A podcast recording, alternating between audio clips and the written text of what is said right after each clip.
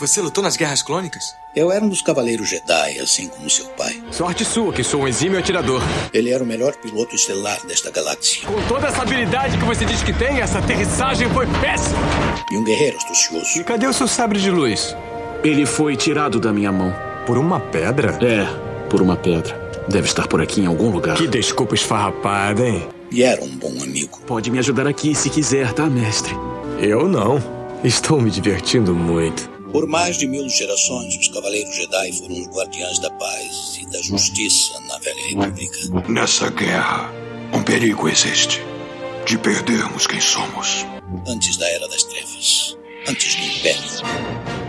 Forte você é com o lado sombrio, jovem, mas não tão forte. Tô com um pressentimento muito ruim. Os Jedi são todos tão inconsequentes. Só os melhores. Ah, mas se não é a mulher careca. Ah, mas não é a nojentinha e insignificante mascote do Skywalker. Você está ouvindo CaminoCast do site castwars.com.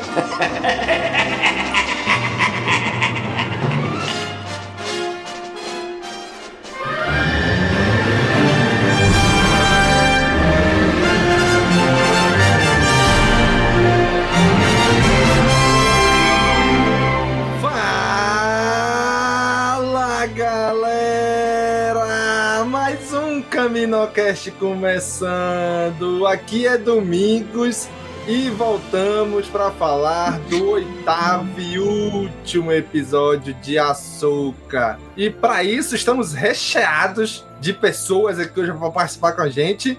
E está aqui com a gente hoje a Kátia. E aí, Kátia? Esse recheados me pegou meio de surpresa. Como é que eu vou falar agora depois dessa? Mas tá, tudo bem. Quem diria que a Soca abriria a temporada de Halloween junto com a Mansão Mal Assombrada no, no Disney Plus, hein? Quem diria? Não é? Vi hoje também. Abri lá, velho. Conheça aquilo ali, que ela tá, tá, tá na série errada, hein? E tá aqui com a gente também a Bruna. E aí, Bruna? Boa noite, gente. Não pensei numa frase pra entrar, sabe? Porque eu fui pega desprevenida. tipo assim, É. vem, Bruna. Bruna, estamos Não. mais agora aí com a Bruna, véi! É, tipo, vai dormir.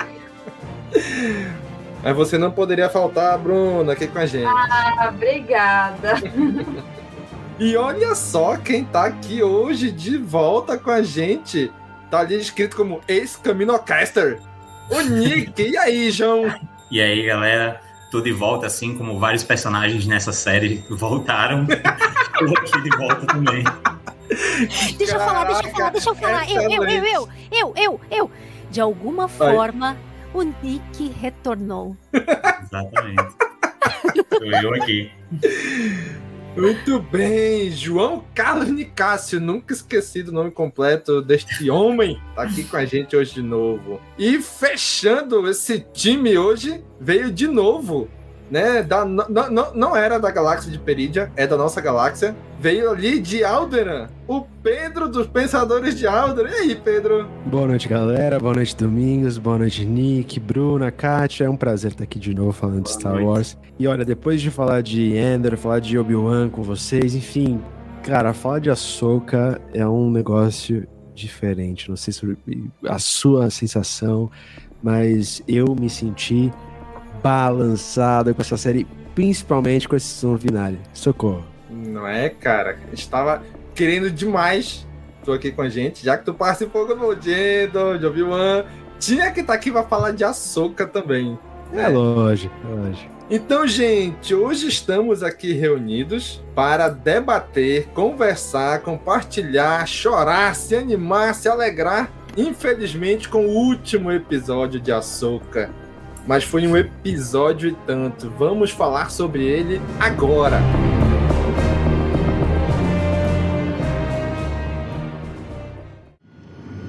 Você deve estar satisfeita. Tô mais aliviada do que qualquer outra coisa. A sua aposta valeu a pena. Então você sabe. Eu sei.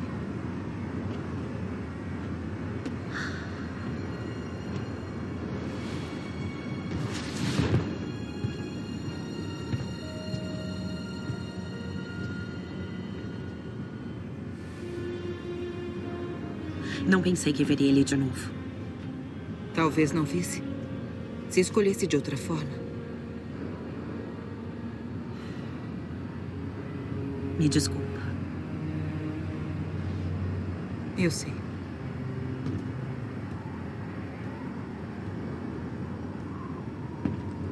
Você não tá brava? Ao longo dos anos, tive minha cota de escolhas difíceis.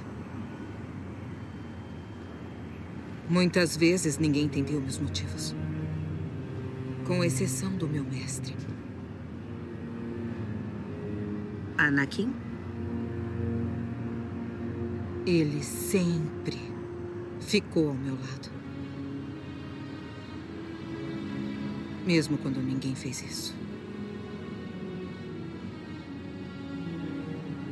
Então, por isso, não importa o que aconteça a seguir, eu estarei sempre ao seu lado.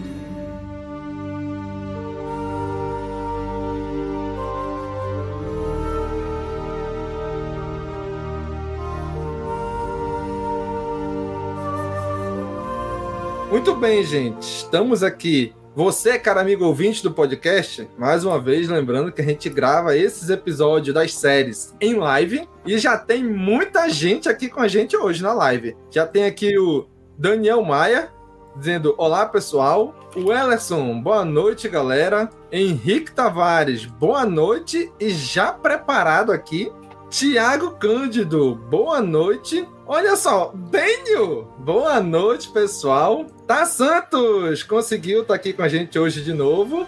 Boa noite, gente bonita. Maurício Primo, boa noite. Gabriel Marques, o pessoal dá uma pausa na live, espera o jogo terminar e volta.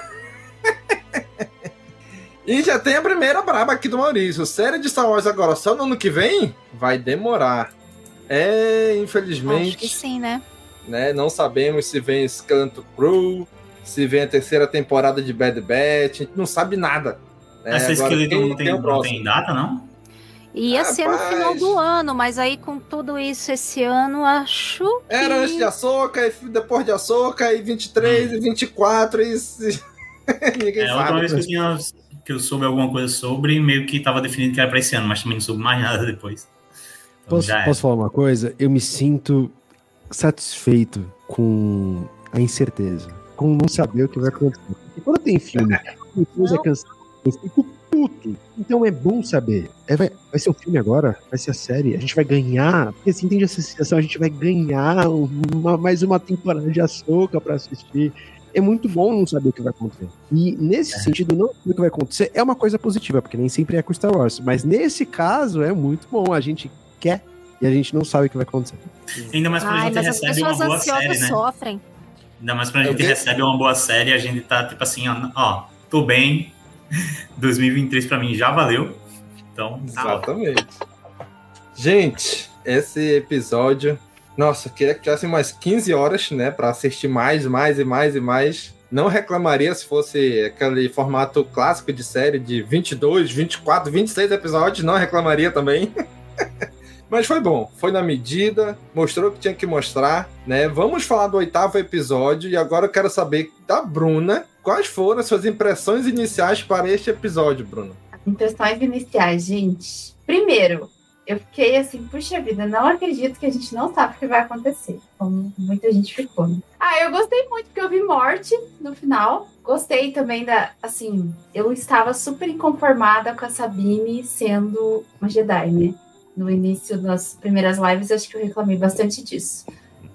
Confesso que dessa, nesse último episódio, assim, meio que já tinha aceitado o negócio. Falei, tá bom, vai, vai ser assim, fazer o que a gente meio que engole. Mas eu gostei, assim, do episódio. Sinceramente, eu, a primeira vez, eu assisti ele a primeira vez com minhas filhas e o finalzinho eu revi agora com meu pai, né? A segunda vez que eu assisti, eu gostei mais do final. Que eu fiquei, puxa vida, e agora? O que, que vai acontecer? E aquela ansiedade e tal.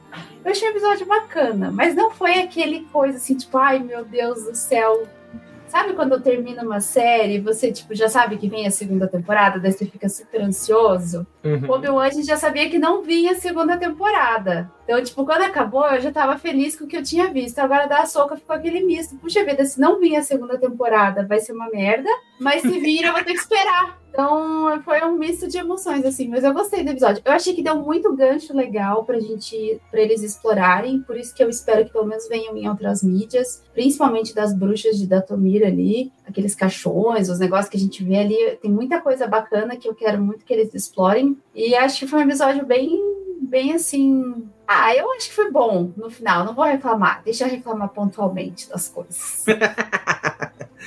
Tudo bem. Eu, eu, só queria fazer um comentário que quando eu vi o título do episódio, me remeteu total a Nárnia, né? Uhum. O leão, a feiticeira, o guarda-roupa. Acho que foi. Acho que todo mundo teve uma, É. uma pegada sobre isso. A assim. Jedi, a bruxa, a, o, o, o almirante, o ex-Jedi, a nova república, a general da república, o não sei o. E o melhor é que eu tava pensando hoje sobre isso, o trocadilho em inglês é muito mais forte, né? A, a, a bruxa, a feiticeira, o guarda-roupa, né? o leão, a bruxa, o guarda-roupa, sei lá como é que é. Mas no nosso caso, como é que é, Kátia? É isso que você falou mesmo. É o leão, a O feiticeira. leão, a feiticeira e o guarda-roupa. No nosso caso é a Jedi, a feiticeira e o Senhor da Guerra, né? O Warlord é tipo wardrobe, que é guarda-roupa em inglês. Então, cara, é, é- é claro, é uma, é uma referência, né? Um, é um presente pra quem é fã de Massa. Nárnia, né, cara? É pensado, cara, é pensado. Aquele meme daquele cara com uma lousa cheia de coisas de É, vermelhas, sim, assim. Tudo pensado. Exatamente. E Nick, o que, que, que, que tu achou desse episódio em linhas gerais? Ah, cara, eu tô. Eu fiquei assim, embasbacado, assim, eu não tava preparando pra tanto acerto nessa série em geral, porque, assim, por mais que a gente espere que seja bom, eu não tava preparado pra gostar de todos os episódios de Açúcar. Eu ficava, cada episódio eu ficava comentando, caramba, primeiro episódio muito bom, espero que se mantenha assim. Aí, sei lá, quarto episódio muito bom, espero que se mantenha assim. Eu, Pô, até o final. Até o último episódio eu tava lá elogiando tudo, não tenho, sei lá, tenho pouquíssimas críticas à, à série e o final, assim, foi incrível. Eu acho que até, até coisas que eu tava tendo problemas na série, quando chegou nessa reta final, eu tava completamente, assim, aceitando tudo. Eu não tava gostando muito do, do, do, do Troll, assim, não sei se vocês não gostaram ou gostaram, mas eu não tava gostando muito do Mikkelsen como Troll, assim, não tava, não tava comprando ele. Nesse episódio final eu tava, sei lá, me ajoelhando perante ele, quase. assim. Tava totalmente é, aceitando o cara. É o Troll pronto, acabou-se. E, e foda, assim, pra mim foi uma parada incrível. Acho que tudo no episódio, desde o tom inicial, desde que o episódio começou, eu acho que desde o episódio passado já vem assim, a parada ficando cada vez mais fantástica, e isso me pega muito em Star Wars, assim, essa parte mística de Star Wars, então ver isso nesse episódio aqui, pra mim, não, não tenho do que reclamar. Perfeito. Excelente. E tu, Pedro? Quais são a tua, tua visão geral e impressões iniciais desse episódio? Cara, impressões iniciais desse episódio que eu fiquei muito feliz, muito contente com, com o desfecho que eles conseguiram dar, que eles conseguiram amarrar a série num sentido de é, é, concretude, de, de, de conclusão, e ao mesmo tempo fizeram o que eu esperava, que eu tinha esse, esse tesão meio sadomasoquista de esperar um gancho que me deixasse louco por alguma coisa por vir pro Star Wars, que é um desejo muito bom, né? Você não saber para onde você vai, para onde a história vai te levar. E, e eu me sinto muito assim, é, na, na ponta dos pés com a Soca desde o começo, porque eu acho que a Soca tem essa qualidade, como o Nick tava falando, do fantástico, né, por ser uma outra galáxia, por ter outros é, é, seres, entidades, poderes envolvidos. A Soca, desde a sua concepção, é uma coisa inesperada, né? Por mais que venham de referências, personagens, coisas que a gente conheça. Então, a série me completa e ao mesmo tempo me deixa querendo mais. É a ideia de bom apetite que a gente fala no episódio de Jalderan. Bom apetite é você o que? Desejar a completude do outro, mas deseja- desejar que ela continue querendo mais. E essa soca me deu bom apetite de Star Wars. Estou muito feliz com a conclusão dessa série. Excelente, cara. Excelente. vô. Excelente analogia. E você, Kátia? Qual foi tua, tua visão geral deste último episódio? Do último. Ah, bem, eu já ia falar da série como um todo, gente. Tô xarope. Não, do último. Oh, meu Deus do céu. É, eu, ele entregou bem o que eu esperava, que era a, a ameaça se armar para aí depois continuar. Eu não esperava a resolução de nada mesmo. Para mim, a série da Soca era meio como se fosse a primeira parte de uma trilogia, sabe? É, quando anunciaram que teria o Mandoverso e depois culminar, não sei o que, e aí a Soca. Eu pensei, ah, não, isso agora é só para fazer o setup inicial do que vai vir por aí, né? Apresentar personagens para um público maior, temas importantes e esse último episódio aprofundou ainda mais isso, a, a, parte mística, já, já vinha mostrando, já vinha trazendo, mas aí mergulharam realmente de cabeça, assim, sem medo, sem, sabe? Eu, eu amei ver isso. Porque se falasse pra gente, ah, algum tempo atrás, ah, a gente vai ter Stormtrooper zumbi na, na série, né? Qualquer um ia falar: não, vocês estão sonhando, não, não vão pôr isso numa série. Ah, na animação, de repente até funciona, mas no live action vai ficar exagerado. Vai... E tá vendo aí, ó? É, funciona, bruxa. Enfim, Trooper zumbi, tá, tá valendo, vem mortes por aí. Então, assim, não podia pedir mais nada. É. Pra ficar perfeito, só falta essa trama continuar indo por aí e, e preparando mais terreno ainda para grandes coisas acontecerem, grandes personagens também irem se, sabe, entrelaçando com esses aí, porque eu acho que é uma coisa que vai ser necessária e vai acontecer. As pessoas imaginando ou gostando não vai acontecer e eu amo que o Filoni não tem medo de fazer. Ele vai lá e faz. Então, ele não tem medo de escrever para os personagens conhecidos, ele não tem medo de usá-los, de mostrá-los de, sabe, mergulhar fundo nas coisas que ele já trabalhou e criou e ele simplesmente toca e segue. Eu acho isso muito bom, porque a gente viu, parece que é, em outros conteúdos, muito medo assim de entrar muito de cabeça na mitologia de Star Wars. Tudo muito cheio de dedo, tudo muito, to sabe, tocando tudo muito assim por cima, superficialmente, mas com a Soca dá pra gente ver que o futuro de Star Wars vai ser realmente mergulhar nas mitologias, nas histórias e fazer de verdade uma continuação de história, assim, sabe? Continuar a história dos personagens e não simplesmente tem ficar contando a mesma coisa de novo, no mesmo ritmo, no mesmo tom, nos mesmos temas. Legal. Cara, é muito foda pensar como Filoni foi criando o lugarzinho dele, né? Foi criando foi abrindo o espaço dele ali, construindo o espaço dele lá é, é, em Star Wars. Ó, vai passando aqui agora no gato. Pronto. É, porque, Quem não assim, tá na live tá perdendo, hein? Tá vendo os rabos de gato passando na tela. porque quando a gente tá vendo ele pirar lá nas animações, é, beleza, a gente adora e tal, mas a gente fica assim, ah, beleza, deram aquele lugarzinho ali para ele pirar, para ele ir longe, para ele fazer uma coisa como Mortis, para depois ele fazer o que é, o mundo entre mundos lá em Rebels e tal. Só que a gente não pensa que isso vai para o live action, né, cara?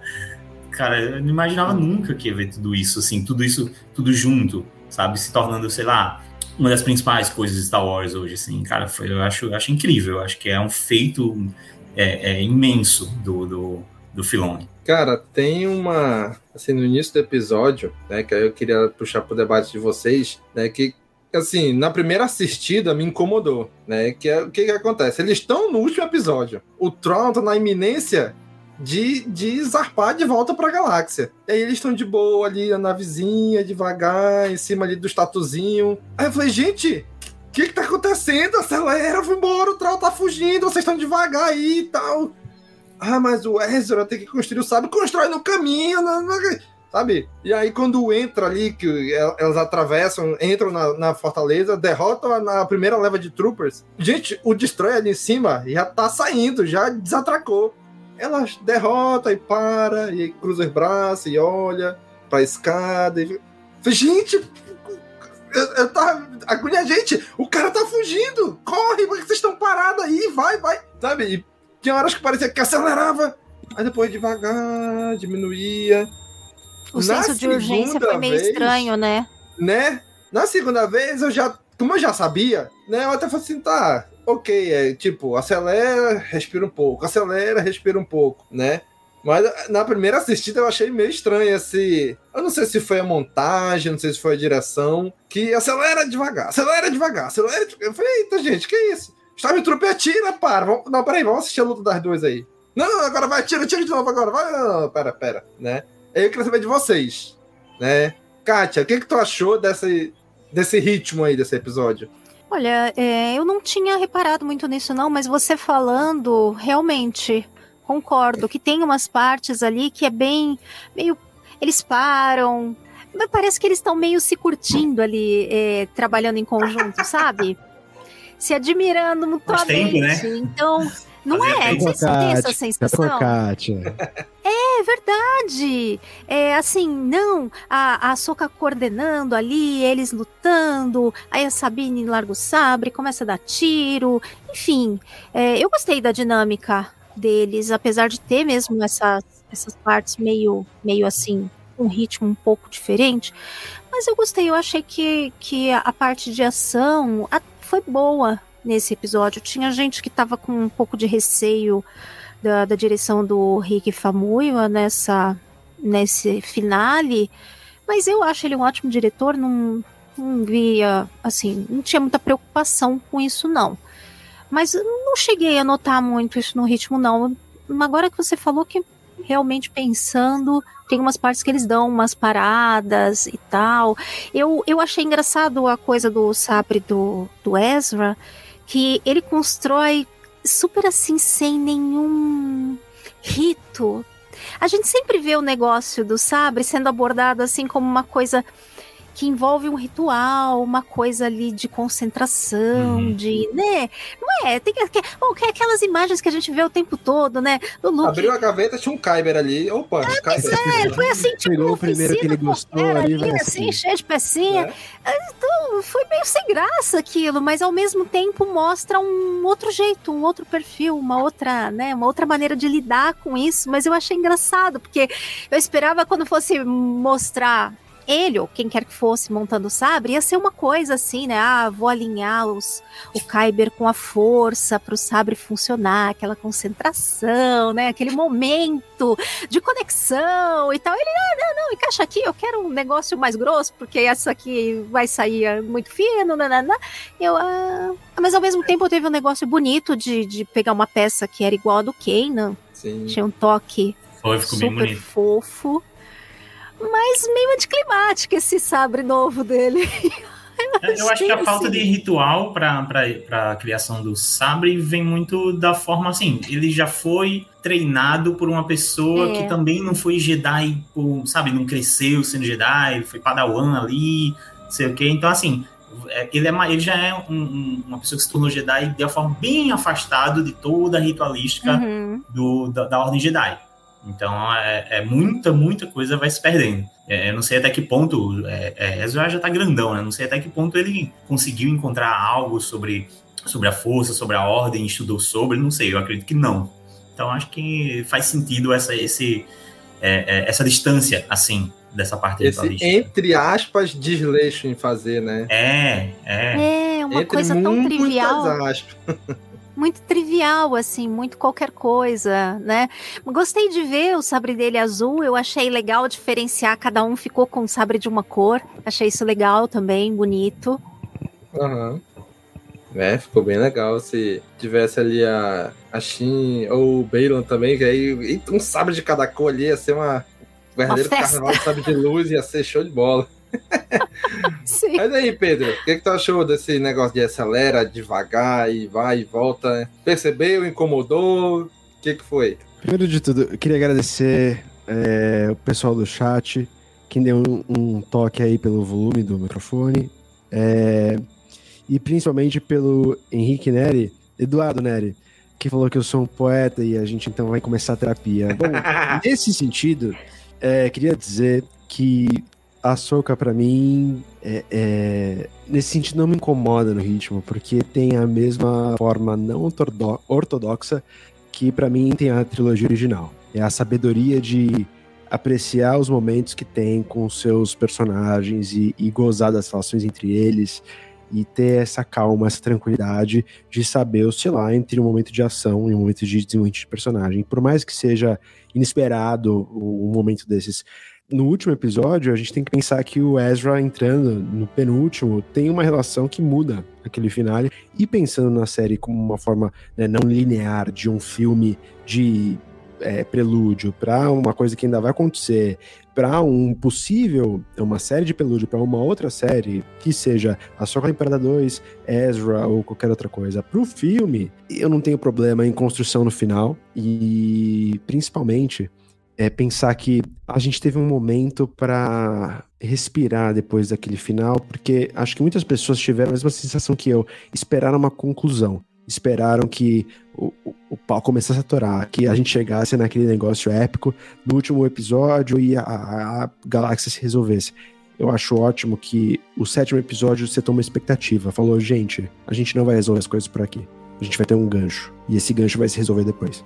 Então eu acho que o oitavo episódio tem essa sabedoria de seguir essa mesma ideia, essa filosofia, essa narrativa é, mais longa e, e, permite a gente aproveitar um momento como esse, em que é, o Ezra, vamos pensar do ponto de vista narrativo, ele não conhecia o Yuang. Ele tinha que ouvir do Yuang, que, por exemplo, ele que ajudou o, o Kanan a criar o sabre. As pessoas que não conhecem, que não assistiram Rebels, vão ouvir pela primeira vez que o Kanan Jarrus é o Caleb Doom esse tipo de coisa é construção de personagem que parece bem aos 47 do segundo tempo pra gente, talvez que tenha contato, que tenha repertório sobre Star Wars. Mas acho que no final, é, para as pessoas novas, vamos dizer assim, tá acontecendo muita coisa. Tá tendo desenvolvimento. Esse desenvolvimento vai gerar um gancho, vai gerar alguma coisa para a próxima temporada, para o filme, que quer que seja.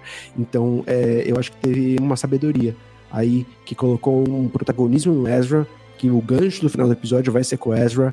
Então, dá um momento também para explicar algumas coisas, por exemplo, que se falava no episódio 7 sobre o Ezra não ter um sabre de luz na hora de lutar, ser uma escolha dele, para ele ter é, sido nerfado ou sido elevado no, do, no, nível dele de Jedi, por não usar um sabre de luz para lutar e passar para Sabine e tal. Ah, mas não é mais prático, etc. Resolvem ali, falam tipo, não, faz sentido. Nesse momento a gente precisa de um sabre de luz. E aí, em vez de aparecer gratuitamente, chegar um sabre de luz no meio da luta, tipo, Vamos dar uma cena pra ele, dois minutos, conversando com o Huang, tendo uma construção de personagem com a Sabine. E eu não acho que machuca a narrativa pensar que o último episódio vai também é, ser um serviço de construção para alguma coisa que tá lá no final. Então, nesse sentido, eu acho que o, o ritmo me agradou muito é, quando eu terminei de assistir, eu tive a sensação que aconteceu mais coisa do que aconteceu dentro daqueles 36 minutos, coisa assim. É, é, o volume, eu acho, no final foi, foi bem bom. Teve uma evolução bem legal, principalmente nos últimos 15 minutos. Acho que ali tem uma resolução que eu não esperava, inclusive. O, o Tron consegue fugir, uma hora eu achei que elas iam conseguir escapar junto.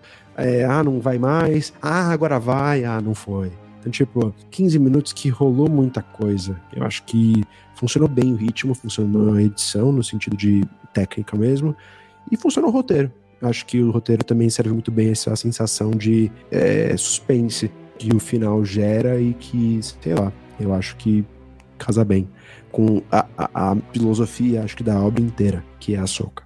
Exatamente, cara. Aqui a gente falando sobre a, a, a parte da, do ritual de construir o sabre, né? Aqui a Tá Santos disse, mas foi assim que o Ezra aprendeu com o mestre dele, né? Não teve ritual da primeira vez. Né, e o Maurício Primo e o Daniel, né, também falaram que o Ezra, ele é um Boken Jedi, como disse o Bailan, né? Tanto que, a Santos diz, tanto que o primeiro sabre do Ezra também era um blaster, né? Era um sabre e um blaster junto. e o Daniel Maia disse que ele acredita que a tendência é que muito do cerimonial Jedi, do cerimonial Jedi, né, se perca junto com a queda da Ordem e que renasça de uma forma diferente, talvez mais simples, né, no futuro da nova Ordem Jedi. E eu acho que é por aí mesmo, né? E tem que ser por aí, né? Uma parada já caiu, já não, vamos voltar como era. Tá aí a nova República. Caiu a República, foi o Império, não, agora vamos voltar à República como era antes já, né, não, não tá dando muito certo. Né? A gente já viu aí que vai cair, a gente já sabe que vai cair de novo, mas estão repetindo os mesmos erros, né? Então, né, é uma parada assim meio que vai renovando, né? Aí para chamar agora, perguntar aí da Bruna, o que, que tu achou, Bruno, dessa parte do ritmo, da construção do sabre? Acelera, para, acelera, para. Não me incomodou o ritmo, para ser sincera, assim, até achei bem, bem ok. A gente já teve problemas de ritmos em outras séries que pareciam que tinham sido corridos e tal. Isso não, não foi uma coisa assim que, ai meu Deus, não consigo viver sem isso. A construção do sabre eu achei bem legal, até pela essa questão que, assim, pelo menos o que eu vejo em Ahsoka e a gente viu em Mando também, que às vezes as pessoas esquecem, é que a gente está construindo a narrativa por uma coisa que já existe, que é as sequels. Então, a gente tem que colocar ali alguns detalhes que vão ter que casar com coisas que a gente viu no filme, que a gente viu nos livros, que a gente vai ver em outras séries. Então, às vezes, esses detalhes que eles colocam ali, a construção do sabre do Ezra, pode ser por uma coisa futura, porque a gente vai ver, a, às vezes a gente vai ver o Ryu Yang lá em outra série, já pensou a gente ver ele lá no, em outra série da Ciclos e tal. Então, eu acho que são detalhes que eles estão colocando ali que trazem algumas coisas importantes para a série agora e também vão ser utilizados no futuro e tapam alguns buracos, como a gente já sabe que vai tapar.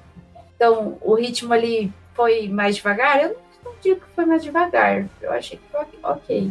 E achei bem legal a parte de construção, principalmente quando ele dá ali pro Ezra a parte que tinha lá no Sábio do Kanan, aquela pedacinho. Aquele, aquela parte foi emocionante, assim, porque a gente. Sim, demais. Quando o primeiro episódio de Rebels, o Ezra, ele, ele, ele rouba, né, entre aspas, o sabre do Kanan e ele leva com ele lá para a torre. E a gente vê ele mexendo no sabre de luz, a gente vê ele montando, ele olha, ele não conhecia um sabre de luz quando ele entrou para a família da Ghost, né? Então, assim, é, é, é, são pequenos detalhes que eu acredito que eles quiseram trazer, porque quando o Ezra pegou o sabre de luz já estava pronto, ele nem sabia o que era aquilo, e ele montou lá, né? Ele mexia e tal. Uhum. Mas ele não tinha essa simbologia que para ele ali fazendo o sabre de luz dele, pondo uma pedaço da sabre, do sabre de luz do, do, do Kanan, talvez tenha nesse momento.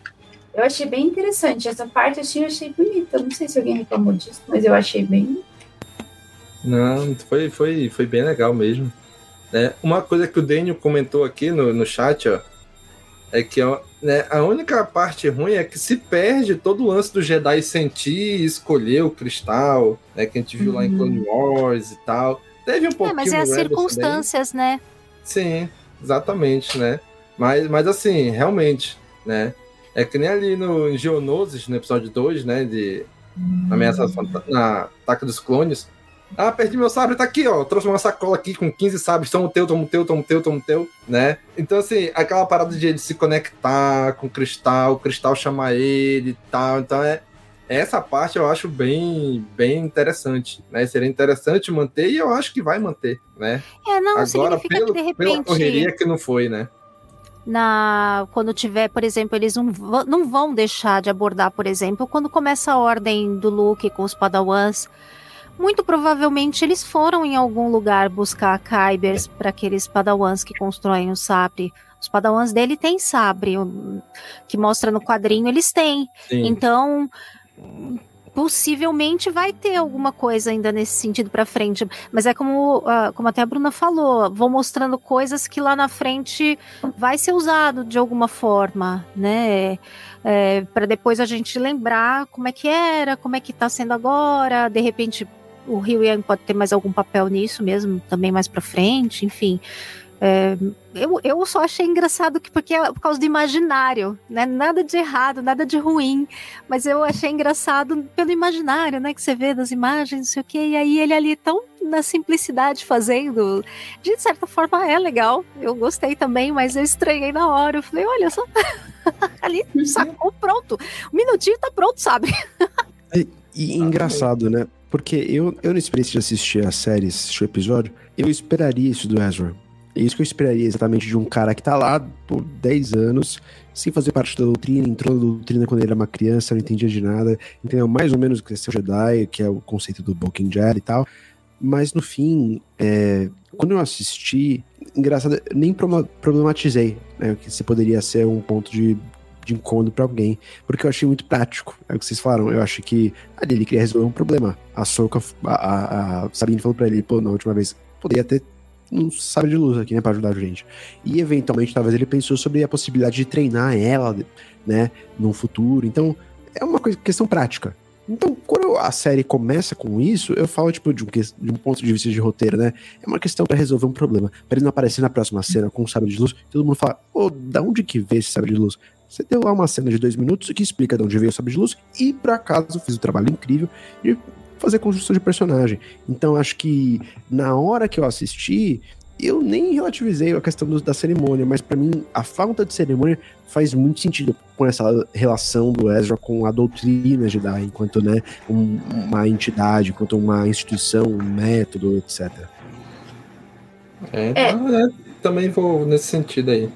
Fala, Bruno. É que assim, eu sinceramente, com essa parte do Ezra não ter sentido ali, a questão do, do sabre, que nem o, o Danny falou do cristal, né? Eu já tenho outro ponto, que eu, eu o que me incomodou nesse episódio foi ele tá muito pacato ali onde ele tava, e considerando que a gente teve um final muito forte com uma simbologia da força, ele tá assim muito quieto, sabe? Eu acho que se ele, ele assim, quando a gente vê ele em Rebels, é impossível não fazer o paralelo com Rebels, do personagem que ele era. Ele era muito forte com a força, ele era muito sensitivo, tanto é que ele sabia onde estava o portal, ele via os lobos, ele via isso, aquilo. E ali, tipo, a gente tem um planeta que tem, um, teoricamente, uma ligação forte com a força, pelo que a gente viu no final, é, ele tá muito quieto, sabe? Isso me incomodou mais do que o fato dele não sentir lá o cristal Kyber. Parece que ele tava meio que escondido da força, assim, sabe? Meio que, sabe, desligado do negócio. Eu achei, pelo menos. Essa foi a impressão que eu tive em relação a ele. É, eu, eu, pensei acho umas que- sobre. Eu pensei Ah, umas coisas vai, sobre vai, isso. Eu, eu concordo aqui com a Bruna, mas eu também pensei uma coisa sobre isso. Eu achei que o. Eu tive a sensação de que o. De que o, eu tive essa sensação de que o Ezra tava quieto. Eu disse, nossa, mas ele viveu assim, quietinho aí, Uhum. será esse tempo todo? Mas eu também. A minha cabeça fez um, um background, assim, conseguiu pensar. hum, Conseguiu pensar que ele ficou muito tempo inquieto, ele tentou muito sair dali, ele tentou muito encontrar formas de sair dali e simplesmente não tinha formas. E aí chegou, sobrou, o que sobrou para ele foi viver por ali manso. Mas alguma coisa na minha cabeça, não sei se, não sei se foi o ator, na, na- não sei se foi a construção do personagem, alguma coisa nele tinha um semblante de quem, olha, de quem passava assim, olha, eu tentei pra caramba sair daqui, eu tentei pra caramba fazer alguma coisa, mas não tinha nada pra fazer. Mas- Eu fiquei com essa sensação, sabe? Me passou muito isso. Mas eu confesso que também fiquei, com- eu tive essa visão de, nossa, ele ficou quieto aí tanto tempo. Depois é que eu tive esse, que eu fiz esse backgroundzinho assim sobre essa, essas tentativas. Mas desconectado da força ele não ficou, porque você vê que ele, inclusive, lu- tá lutando só usando a força.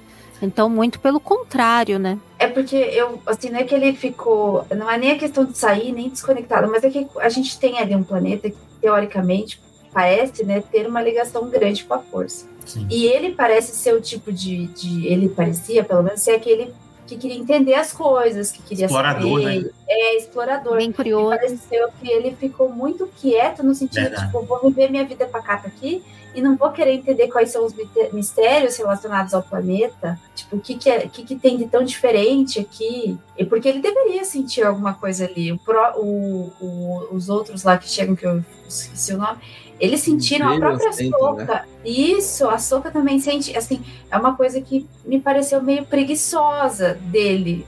É, é, para para um personagem que era tão explorador em Rebels, porque ele não é, ele era muito inquieto. O próprio Kanan É. falava isso pra ele. É, não, assim, eu concordo com o que vocês falam, né? Mas assim, também, tipo, ele passou, sei lá, 10 anos ali, né? Talvez ali nos primeiros anos ele era assim. Só que, tipo, não tinha mais, talvez, muita coisa o que fazer, né? Tanto até tem uma hora que ele fala assim, ah, eu nunca vim aqui com o Tron porque era muito perigoso e eu tava sozinho, né? Então, É. eu acho que esses, ele foi perdendo com o tempo, foi diminuindo. Não vou dizer que foi foi diminuindo esse espírito aventureiro de ir atrás. Até por conta, acho que ele, enquanto pessoa, foi amadurecendo, foi envelhecendo, né? Talvez tenha perdido isso, né? Mas aí agora eu queria saber de vocês, o que, é que vocês acharam, né, já nesse núcleo aí da Sabine. Porque até então a gente viu na série todinha ela tentando se conectar com a força, tentando usar, nunca foi aqui, não foi, muita gente não comprou essa ideia, eu fiquei pé atrás com isso muito tempo, eu tava até achando interessante a ideia de ter um Jedi, uma Jedi sem acesso à força, né, eu tava, eu tava achando uma ideia muito interessante, né, e nessa aqui, nesse episódio, ela finalmente, ela desembestou na força agora, né, ela foi, foi mesmo, E aí eu queria saber de vocês o que, é que vocês acharam. Começar pela Bruna. Bruna, o que, é que tu achou da Sabine, usuária da força aí? Eu reclamei muito disso, porque eu acho que não combinava com ela. Eu gostava da Sabine, puta Mandaloriana, foda pra caramba. E gosto ainda desse lado. E, mas assim, esse episódio trouxe um detalhe sobre a Sabine, que a gente já sabia, né, que ela tinha perdido todas as famílias delas e tal, né? Então eu acho que ela tá tentando se redescobrir ali, né? Ter fé em outra coisa, vamos dizer assim. Eu sincera, eu não comprei 100% a ideia, mas para mim me pareceu muito mais natural nesse último episódio do que lá no início. Porque no início tava difícil de engolir a história dela ser e tal, mas ali me, até que, tipo, ok, tá bom, vai ser assim, então tá bom, não vou mais reclamar disso. Uhum. Mas dizer que eu gostei 100% eu não gostei. Mas eu achei muito legal ela ter ficado com a mestre dela. Tá dando uma outra simbologia para Sabine, que talvez, né, a gente se adapte aí em relação a isso. Exatamente, cara. Também gostei. Aqui o Rico Roquete comentou aqui, né? Boa noite, pessoal. Só dando uma passada aqui porque eu tô morto do dia. Rico, muito obrigado, cara, por estar tá passando aqui com a gente. Ainda assim, tirar um tempinho pra vir aqui com a gente. E o Maurício Primo disse que a Sabine é o ponto mais polêmico da série. E aí eu quero perguntar da Kátia. E aí, Kátia? O que, que tu achou dessa Sabine? Ela é polêmica? Essa Sabine usuária da força? E aí? Continuo não gostando. Sabe que pra mim, assim, é, olha que pra eu não gostar de uma coisa, vocês sabem que é difícil, né?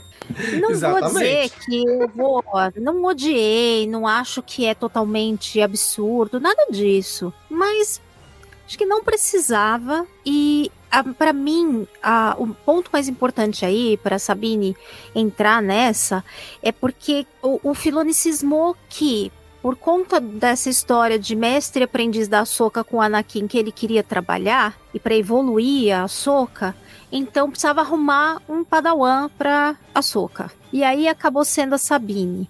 Pra mim é meio que a única justificativa. Vamos pegar aqui o cardápio de, cardápio de personagens. Exato. Quem a gente pode botar como Exato. novo usuário da E aí, assim, é, não quiseram pegar o Grogo, porque ali a jornada do Grogo é em outro lugar, é outra coisa, não é diretamente com a Soca.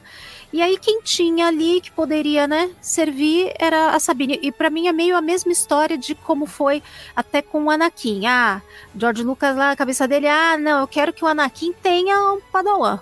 Por quê? Porque sim.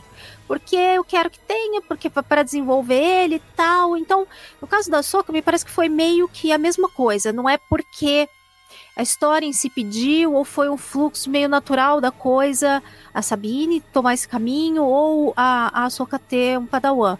Mas eles quis desenvolver esse ponto de mestre dela, e aí foi ali meio que a coisa encontrou um caminho para seguir para mim a única justificativa para isso, né? E e me parece que eles estão trabalhando uma linha um pouco também não de é, tem algumas pessoas que estão interpretando isso como ah, toda pessoa se se conectar com a força, nananã, vai desenvolver. Para mim me parece muito mais uma questão de pode acontecer para as pessoas em algum momento da vida um despertar que isso vai ser muito falado lá para frente, né? A gente vê esse despertar é, lá no, no, despertar da força, isso falado mesmo. Ah, senti que houve um despertar. O Snoke fala isso, né? Então, Sim. me parece que existem. Isso é muito forte, né?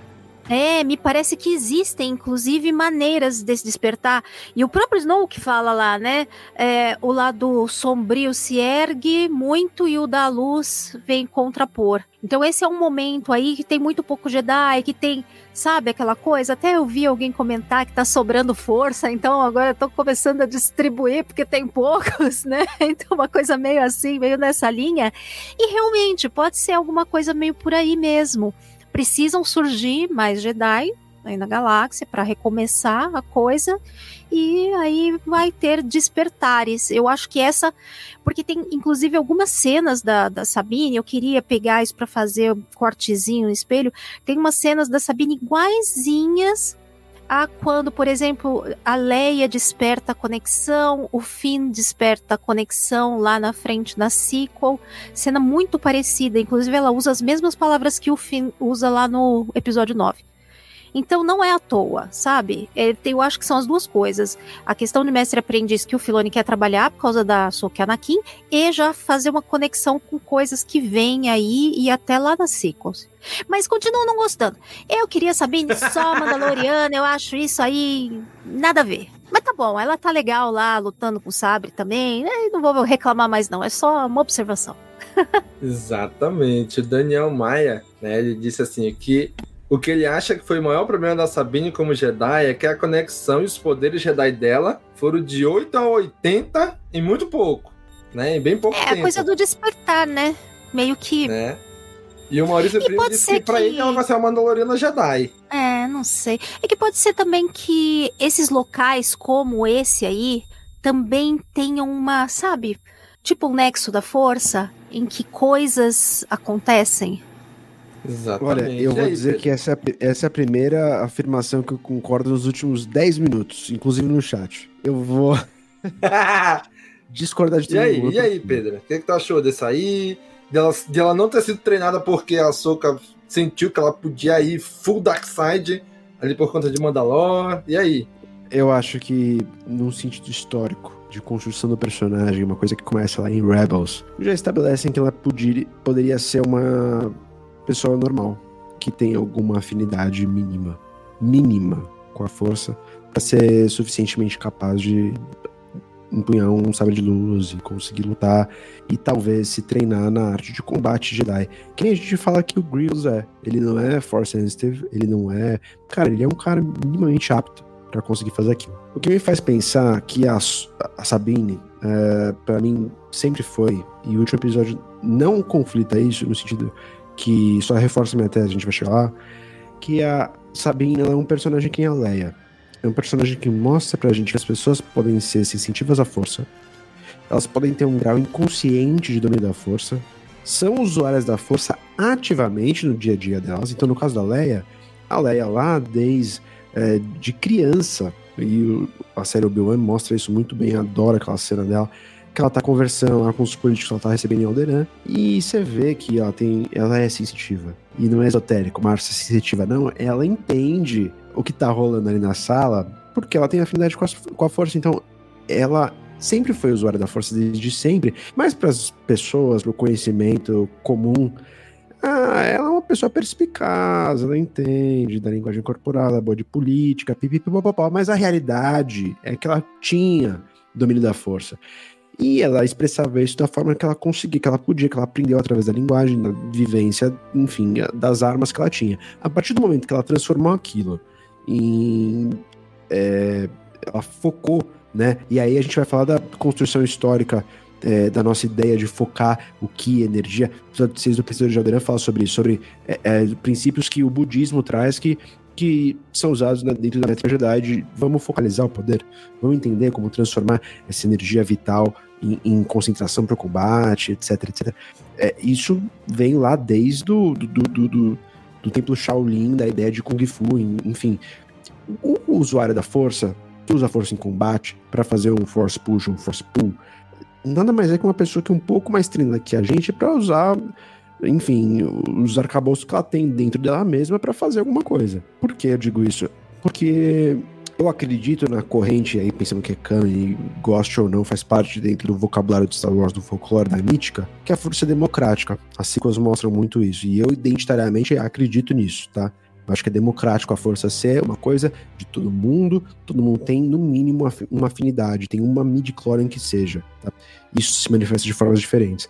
Então a Sequels mostra pra gente que, independente de linhagem sanguínea, independente de quão poderoso você seja, porque o ensinamento da velha república e, enfim, de toda a doutrina Jedi é o que? É uma forma de elitismo, né? É uma segregação social, em que o pessoal que só é muito, muito foda na força vai estar tá lá. Vai ser apto de aprender a doutrina, de usar, de melhorar as suas habilidades, enquanto o resto das pessoas não tem direito a isso. Uma pessoa que falha nos testes, que ela vai ser, ela vai ser bibliotecária, entendeu? Isso é um absurdo, no meu entendimento de, de educação, né, de formação de construção do ser humano. E aí a, a, o ensinamento da galera sempre foi esse. a gente tem uma mudança de paradigma, tá? A força ela é democrática. Então a, a, Sabine, para mim, é um exemplo muito bom disso, como a Leia. Ela pode não ser uma Mandaloriana Jedi. Eu acho que talvez esse posto ele é dado pro Grogo. É, o Grogo pode ser essa figura que a gente tá esperando, o Mandaloriano Jedi. Mas a Soka é simplesmente uma Mandaloriana que tem uma, é, uma pistola ali, uma outra coisa a serviço dela. Ela tem a afinidade da força e um sabre de luz.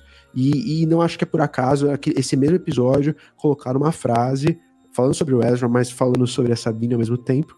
É uma conversa metalinguística com o, o espectador que não é um sabre de luz que faz um Jedi um Jedi. Então acho que a, a, a, forma que a, a, Sabine se constrói como esse aprendiz da Ahsoka não implica que ela é um Jedi. Acho que implica que ela é uma Mandaloriana, acima de tudo, usuária da força e apta para usar um sabre de luz, mas não necessariamente uma Jedi.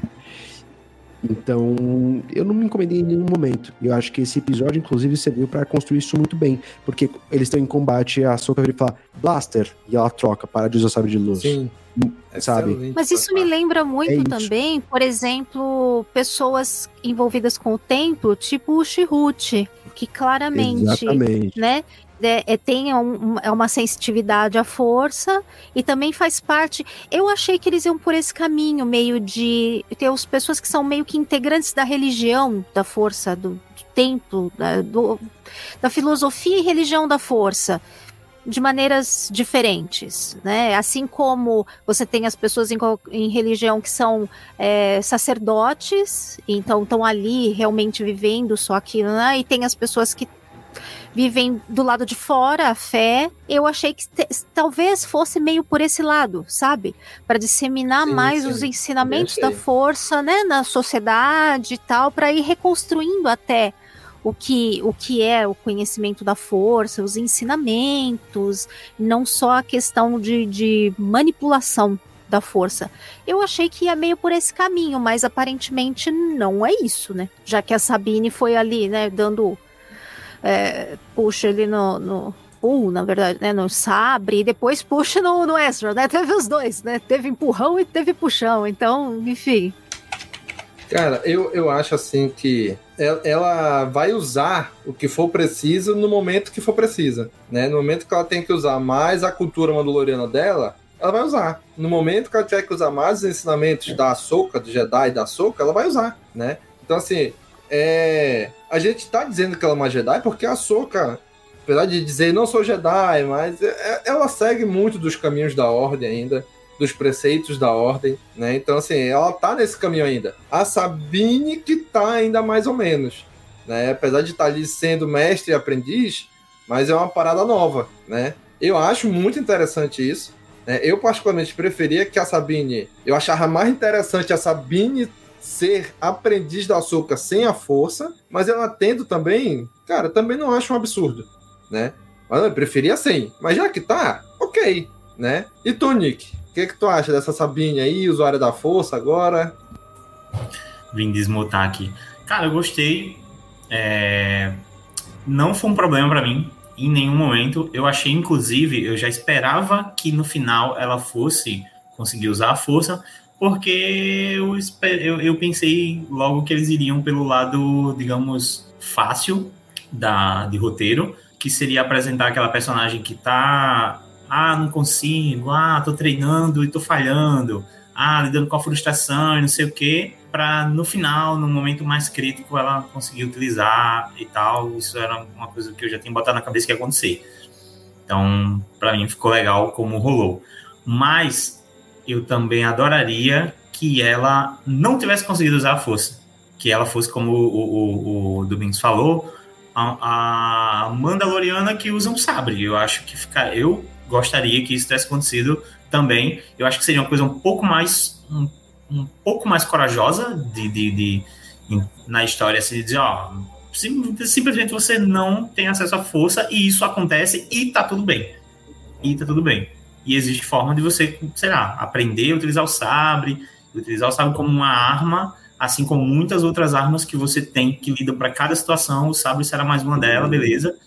É, adoraria isso também, mas eu já estava preparado para que ela conseguisse usar a força no final e gostei do resultado também. Achei que foi um momento legal, ajudar ali o uso dela para ajudar o Ezra também, assim, é, é, em termos de toda, toda, toda a história dos personagens, foi uma boa utilização ali naquele momento final, ela ter conseguido é, o acesso à força para ajudar ele naquele momento e tal. Então, e eu acho que faz sentido isso do planeta também, tá? Eu também acho que eu acho que isso do planeta gerar uma facilidade no despertar, eu acho que faz total sentido. A gente tem que lembrar que a gente está lidando com uma coisa fora da galáxia a gente está lidando com um local completamente diferente do que a gente já é, é, viu em Star Wars antes. Então, é, inclusive, abriu espaço para que esse episódio, esse e o anterior, fossem, como eu falei no começo do, do da live, é, abrissem espaço para coisas mais fantásticas.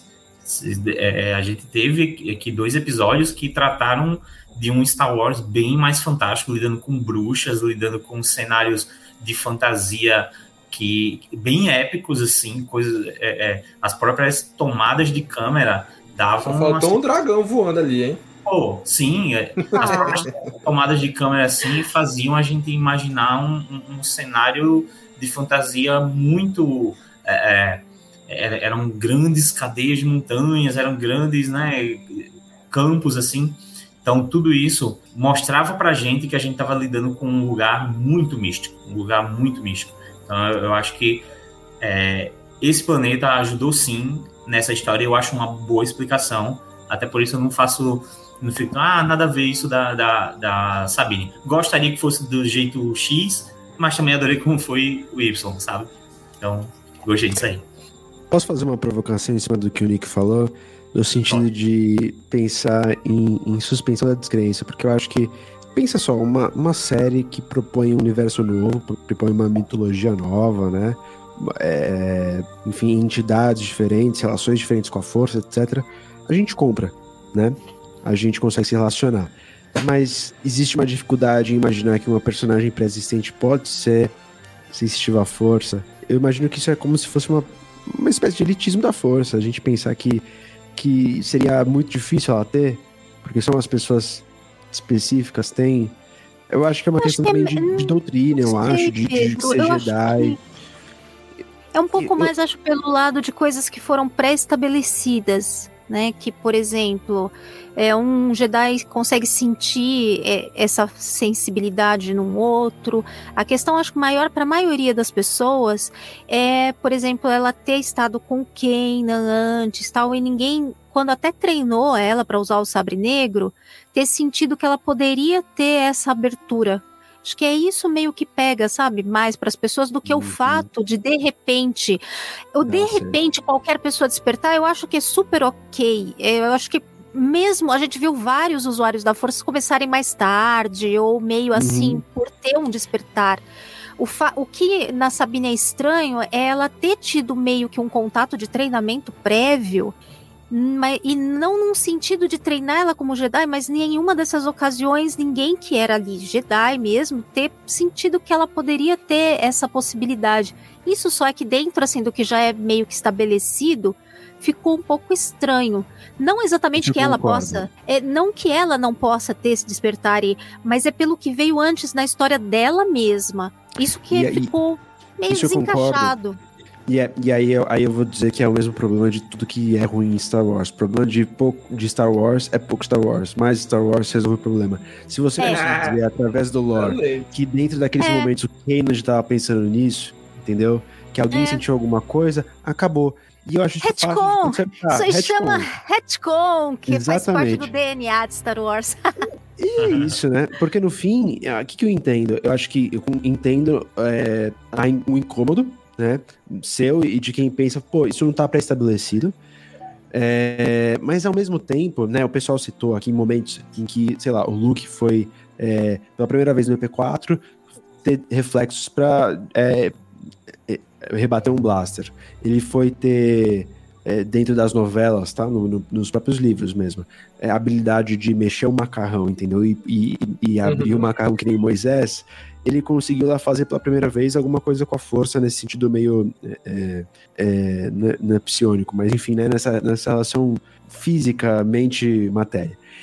E aí, eu penso, pô, mas a Sabine não tá tão longe. Se a gente for colocar idade e habilidade, eles fizeram aqui coisas básicas, entendeu? É truque de circo, sabe?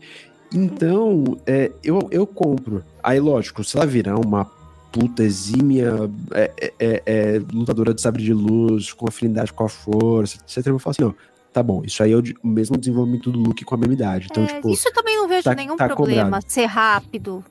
É o pregresso dela só que eu acho que é o estranho. E pra muita gente é esse que é o estranho. Mas não é nem o daqui pra concordo. frente, é o pregresso. Mas enfim, a gente já lidou com coisas piores em Star Wars e tudo bem. Então isso Né? aí vai- não, é, não é isso que vai deixar a gente triste também. Exato. Assim, só para deixar claro para nosso amigo ouvinte, nossos amigos espectadores, né? Que assim, a gente amou o episódio, né? Mas a gente tem que aqui destrinchar, né? a gente tem que analisar, olhar para cada ponto e maximizar aquele ponto, né? Para a gente debater e, e- e crescer todo mundo junto, né? Então, às vezes parece, ah, a gente não gostou. Não, não é que a gente não gostou. É que a gente olha para aquele pontinho e expande. Vamos expandir agora essa conversa, né? Para ver onde a gente vai E chegar. pra deixar ele junto. trás depois, né? Pra depois virar essa página, Exato. né? A gente, A gente né? A gente vai, vai, elaborar isso fala. agora, digerir e bola pra frente. E agora, pronto. Digerimos, bola pra frente agora e- e foi. Né? É isso aí. Isso. Perfeito, perfeito, né? Então agora eu queria, pra gente fechar esse núcleo aqui, falar da protagonista da série, da Soca. O que, que vocês acharam da Soca nesse episódio? Cara, eu, eu achei que assim, ao longo da série, ali naquele episódio 4, 5, onde ela tem aquela experiência de virar a Soca a branca, né? Que eu até falei depois no áudio seguinte, falei, pô, naquela hora que ela tá dentro da baleia ali, sendo Jonas, que ela fala pro Rio Yang, ah, não sei por que que a fez isso, parece que deu uma queda, aí depois já deu uma subida de novo, né? E, cara, mas assim, eu olhando esse episódio, eu vejo assim, cara, a Sabine, ah, Sabine não, a Ahsoka, ela é tipo a gente, né? Tem horas que a gente tá mais em alta, tem horas que a gente tá mais em baixa, tem horas né, que a gente oscila também, né? Então a gente viu a Ahsoka oscilando durante a série, mas cara, aqui é a Ahsoka, porra, aquela fala dela com a Sabine ali em cima da nave dela, assim, olha, eu também já tive meus momentos difíceis, de escolha difíceis. Eu sei como é que foi a tua escolha. Não era o que eu queria que tu tivesse escolhido, mas eu te entendo porque eu passei por, essa, por esses momentos. E todo mundo virou a costa pra mim, menos o meu mestre. Então, se eu tive alguém que me apoiou, eu vou ser essa pessoa pra ti agora. Ou seja, cara, é, é, é, é muito, muito poético isso, né? Muito lindo, né? A gente vê que, pô, ela olha lá pra trás e sabe, e, e assim, eu, é- é uma parada que eu gosto muito, por quê? Porque acredito que a maioria nós aqui da gravação, que tá aqui nessa, nessa gravação, muita gente que tá aqui no chat, muitos nossos ouvintes, acompanham Star Wars há muito tempo. A gente viu essa esse momento da Ahsoka lá na quinta temporada de Clone Wars, quando o conselho ficou, a Ordem Jedi ficou todo contra ela e o Anakin lutando pra defender ela. E no fim das contas ela fala, Anakin, não é mais meu lugar. Sabe? A gente viu isso lá atrás. E isso reverberando e refletindo até agora. Cara, eu acho isso lindo demais, sabe? De dizer assim, cara, eu, eu, eu vivi isso com ela. Eu passei aquele momento e tô nesse momento novo dela agora, sabe? Então eu queria saber de vocês o que, que vocês acharam dessa, dessa nova açúcar que a gente tá vendo aqui, né? Passando por tudo que ela já passou. Nick, o que, que você tá achando dessa açúcar, Nick?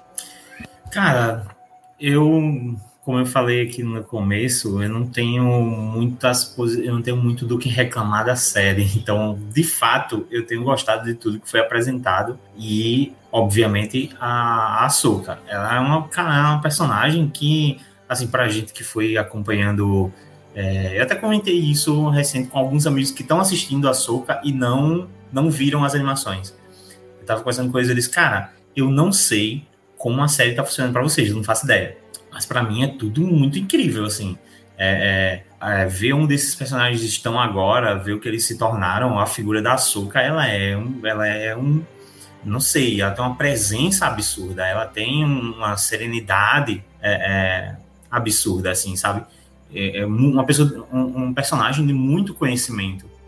Pelo menos ela expressa isso para mim.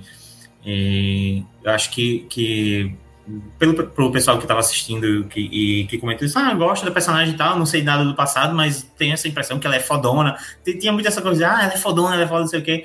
Mas sei lá, eu acho que eu acho que pra gente que acompanhou mais, também não quero dizer assim, ah, quem viu as animações, blá, blá, blá, que eu quero dizer.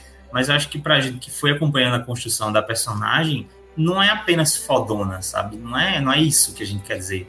É uma construção mesmo. É alguém que você olha e vê cada tijolinho ali na personagem. Você olha assim, você sabe, cara, é, é, eu sei que aconteceu aquilo, ah, teve aquilo com a personagem. É, tem um, um, próprio, um episódio da série que é dedicado a isso, né? A, em alguns momentos da personagem e tudo, para mostrar ali a trajetória dela e tal. Não completa, mas alguns, alguns pontos. Ela mesma menciona algumas coisas. Mas, pô, é muito foda. Ela é uma personagem, para mim, que tá ali completinha. É, a gente consegue ver, através dela, os momentos do passado, a gente consegue ver os aprendizados da personagem e ela faz questão aqui, né, nesse episódio final, de citar alguns desses momentos muito importantes que vão ser importantes para os outros personagens também. Tipo, ela, ela é essa figura que, que, que tá sendo uma figura de importância para esses outros personagens, assim como construíram ela também, né? Assim como outros, outros personagens ajudaram a construir ela.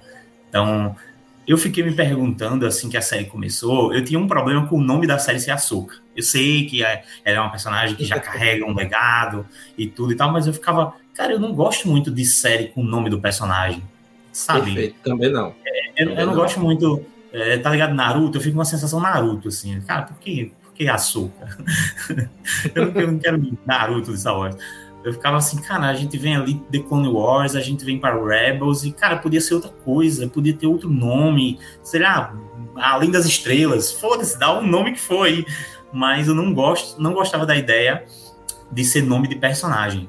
Mas aqui nessa reta final, aqui nesse episódio final e tal, porra, faz muito sentido.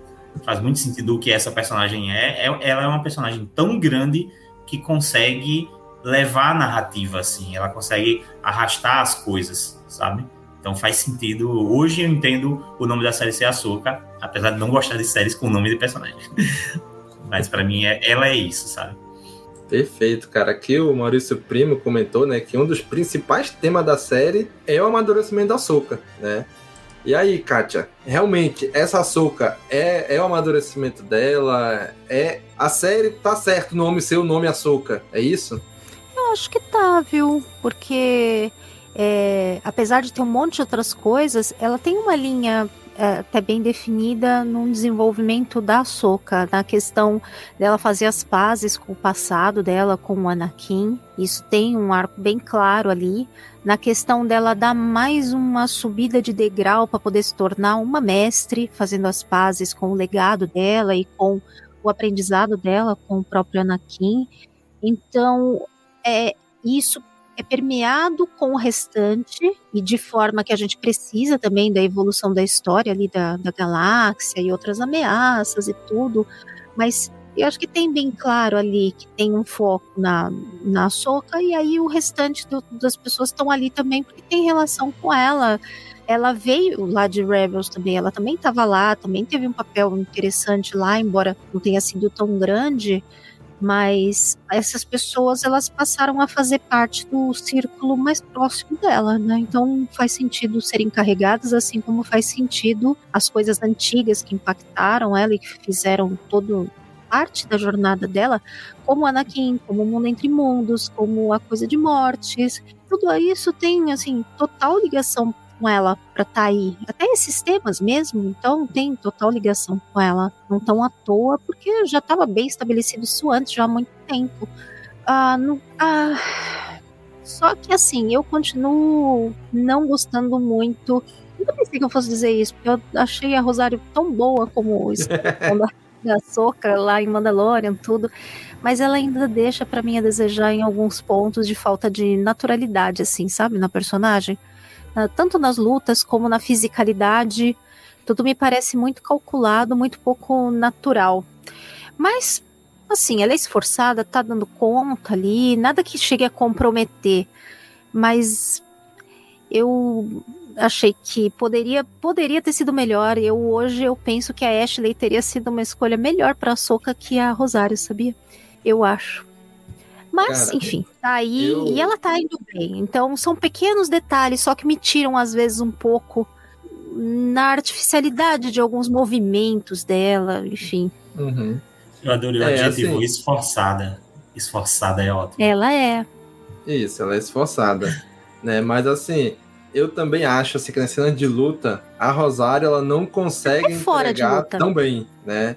Cara, eu- o Daniel falou isso, e o Daniel, por ser um sensei né, de artes marciais, ele consegue perceber isso melhor. Até esse episódio eu não tinha percebido isso, mas nesse, tu vê que ela vai devagar, ela, sabe, parece que ela não. Não, pare, não parece normal, não parece. Ela repete muito os suave. mesmos movimentos. Você vê a diferença no ela- Na hora que ela tá re- né? rebatendo o blaster, assim, sabe? Não, não sei, na hora que ela tá lutando com a Morgan. Mas, cara, mas isso é, é, é- é detalhe, né? Tanto que Sim. o Daniel, né, ele disse assim, por mais que a fanbase tenha alardeado que era uma nova temporada de Rebels, e era, no fim das contas foi mesmo, né? Mas no fim, foi uma série sobre a Soca e o seu desenvolvimento. E aí, Pedro, foi isso mesmo? Foi uma série sobre a Soca e o seu desenvolvimento? Dom, eu penso que sim, porque isso é uma conversa que a gente teve lá com o Obi-Wan, com Endor, com Boba. ah, é uma questão. Vamos, vamos primeiro, antes de falar de Star Wars, falar é, especificamente é, da gente gostar ou não. Primeiro, tem que aceitar, é uma questão de indústria. Uma questão do capitalismo hoje, é uma questão da indústria cinematográfica. Nome de pessoa, de personagem, vende mais, tem mais apelo pro público, porque não se traduz, porque pode ser vendido em vários mercados globalmente com o mesmo nome. É, porque é simples, porque é um apelo, é muito mais fácil identificar com o personagem do que com um recorte. As pessoas têm mais ideia de ineditismo, de falar, tipo, ah, vou ver a série da Ahsoka do, do que ver uma série chamada Tretas da Nova República, que, sinceramente, vai chamar só fã. Porque Seria um nome muito bom, inclusive. Eu super assistiria. eu também. Quero. Mas, entende, o apelo é, mercadológico é diferente. Então, É igual o nome Eu- Jedi, né? Não vão deixar de usar, porque é um nome que chama, que vende. Né? Ah, não, eu queria que não fosse mais Jedi, que fosse... mas não dá. O mercado Jedi é muito conhecido, não vão deixar de usar o termo, né? Então, eu acho que o nome se Ahsoka. É, primeiro, vai. Então, do ponto de vista de negócio, eu entendo. Não me incomodo nada. E do ponto de vista de história, eu gosto muito, porque a gente tem. é, é, é, de novo, né? É difícil esquecer o ponto de vista de negócio, mas a gente tem filmes que vão tratar né, a saga é, 1 a 9 de- desses grandes acontecimentos. Você tem as séries que, que vão tratar de, tipo, recortes históricos ou de grupos, né? Elas estão sempre nesse lugar. É, pô, a gente começou a ter Mandaloriano, por exemplo, que também teve uma, uma discussão sobre isso, do nome. Ah, é o Mandaloriano é o Din Djarin ou o Mandaloriano é sobre o Mandaloriano? Cara, eu acho que no fundo não interessa muito, mas enquanto a série era sobre o Din Djarin, massa. Enquanto a série passou sobre o que é ser Mandaloriano, teve a Bocatã e a- aquela série passou a ter um escopo maior em que falava do- da relação de todos os Mandalorianos e quem podia ser Mandaloriano agora era a Bocatã, pra mim não me interessa. Eu quero história boa, entendeu? Então, eu quero que pelo menos o título nunca seja pervertido. Nunca tenha nada a ver. Aí eu entenderia que seria tipo um absurdo. Mas Mandaloriano continua sendo sobre a Bo- Bo-Katan, sobre a identidade do Mandaloriano ou o Mandaloriano do Din. Rebels era uma série sobre Rebels. No momento que apareceu a Ahsoka, falou, ih, agora acabou, é o show da Ahsoka e do Rex e do... Não, continua sendo Rebels. Entende? Nesse caso, a Ahsoka continua sendo a Ahsoka. A história da Ahsoka naquela é, construção de personagem, que pra mim, coisas que estavam se falando há um tempo atrás, mas que ficaram é, perdidas. Eu acho que a construção da Ahsoka como personagem faz muito sentido. Eu vi ela desde o começo, enquanto cinzenta, como um, um Qui-Gon, como um, Jedi ressentido, com a ordem, com a doutrina, etc. Que tá naquele lugar que fã gosta muito de terrorizar pro Jedi cinza. E a Ahsoka, no final, independente disso, dessa relação institucional, é, ela depois se resolve com o próprio trauma dela com o Anakin. Ela começa a entender o que é ser essa branca. O que é ser a branca? É, cara, ter paz de espírito. Ela tá tranquila em seguir a força, pegar a nave pra onde quer que seja e perguntar pra onde a gente vai. Não sei.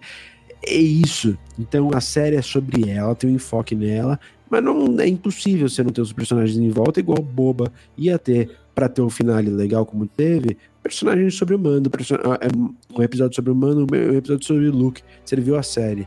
É, eu acho que o, o, o, a discussão que a gente teve em muitos outros momentos era como um livro, por exemplo, que tem o nome de um personagem, pode ter os personagens, capítulos para os personagens adjacentes. Então, Endor, uma série que tinha o nome do personagem Endor, demorou metade da série para poder falar só do personagem. Por quê? Porque você precisou de seis capítulos antes que tinham o nome e o título é, voltados para um outro personagem que no fim iam servir a construção da narrativa do personagem Ender em si.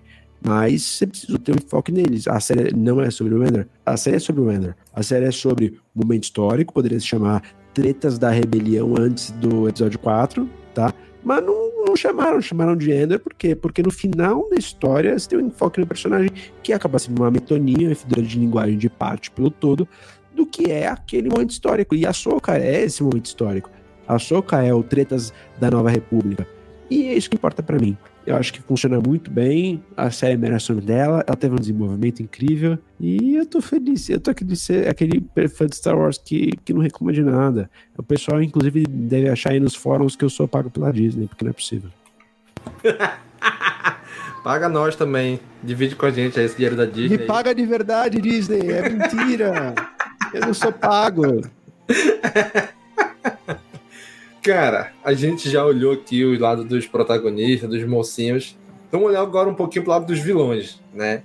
Começar com o principal, o azulzão, o Tron. E aí, nesse episódio, o Tron, eu, eu, eu, não sei vocês, mas muitos momentos ele ele ficou, ele parecia estar chateado, mas ele se controlava, né? Como um, parecia até um vulcano de Star Trek, né? Ele, a minha raiva, deixa eu segurar aqui a raiva. Deixa, ele se cercava de precauções e ainda assim a Soca, o Ezra, a Sabine continuavam avançando e falavam, tipo, na cabeça dele dava ouvir, pô, mas não é possível que esses caras continuam, né? Dava pra ler o pensamento dele nisso, né? Várias vezes ele fez isso, né? Até ali naquele final, quando eles abrem uma comunicação com a Soca aí. Eu pensei que ele ia mandar alguma coisa, né? Menina, para, me deixa, me, me, me esquece, né? Mas não, ele falou assim, olha, você foi uma boa adversária, assim como seu mestre, mas hoje eu ganhei. Falou aí, vou pra galáxia. Fica aí, né?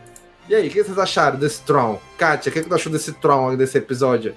Aquele cara que segurando, mas no fim das contas conseguiu o que queria. Ah, eu gosto bastante da, da, adaptação dele. Acho que ele encarna muito bem a frieza, o calculismo, a estratégia do Tron e como ele, apesar dos recursos poderem ser dispensados, ele também procura usar isso com sabedoria. Então ele vai administrando, tem pouco recurso, manda um esquadrão, manda um TIE, mas sem exagero, sem fazer aquela né, festança de, de que o Império fa fazia, mas é porque ele está numa situação também, né, de Uh, mas se ele fosse impulsivo, ele poderia de repente jogar tudo a perder aí para combatê-los, né?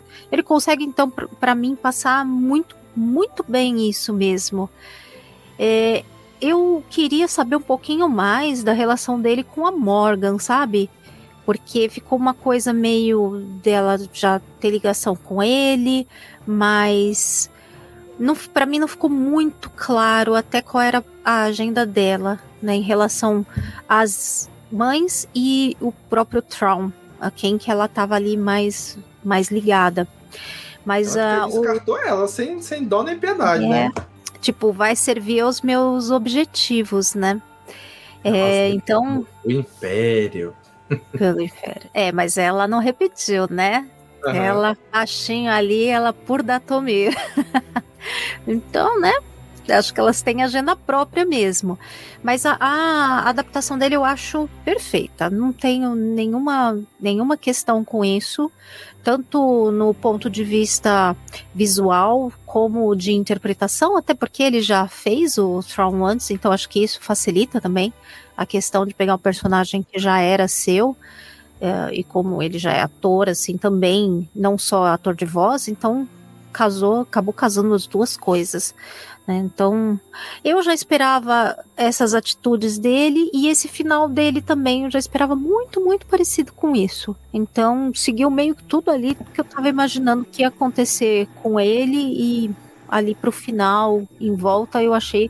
Só não achei que a gente ia perder a Morgan, mas de resto, ali a parte do Tron, eu tava esperando bem isso aí que aconteceu mesmo e gostei.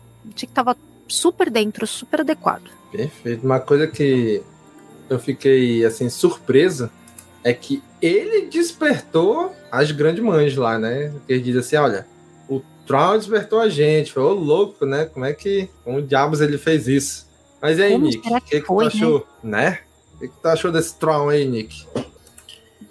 Ah, falei mais cedo aqui de como eu não tinha gostado da apresentação do Tron e essa, essa esse desgosto ele vem da, de quando a gente viu imagens antes mesmo da série estrear. As primeiras imagens de Tron eu não estava gostando. Eu disse, nossa, quem é esse? Ficou muito Elon Musk azul, sei lá, não gostava. E. Pior que foi isso mesmo. É, ficou muito aquela primeira imagem. Pra você ter ideia, eu achei que era meme a primeira imagem que eu vi. A primeira imagem que eu vi, eu disse, não, estão zoando. Pegaram Elon Musk, pintaram de azul, estão zoando. Aí eu fui atrás da imagem oficial e disse, cara, real, eu não, não, gostei, não gostei mesmo.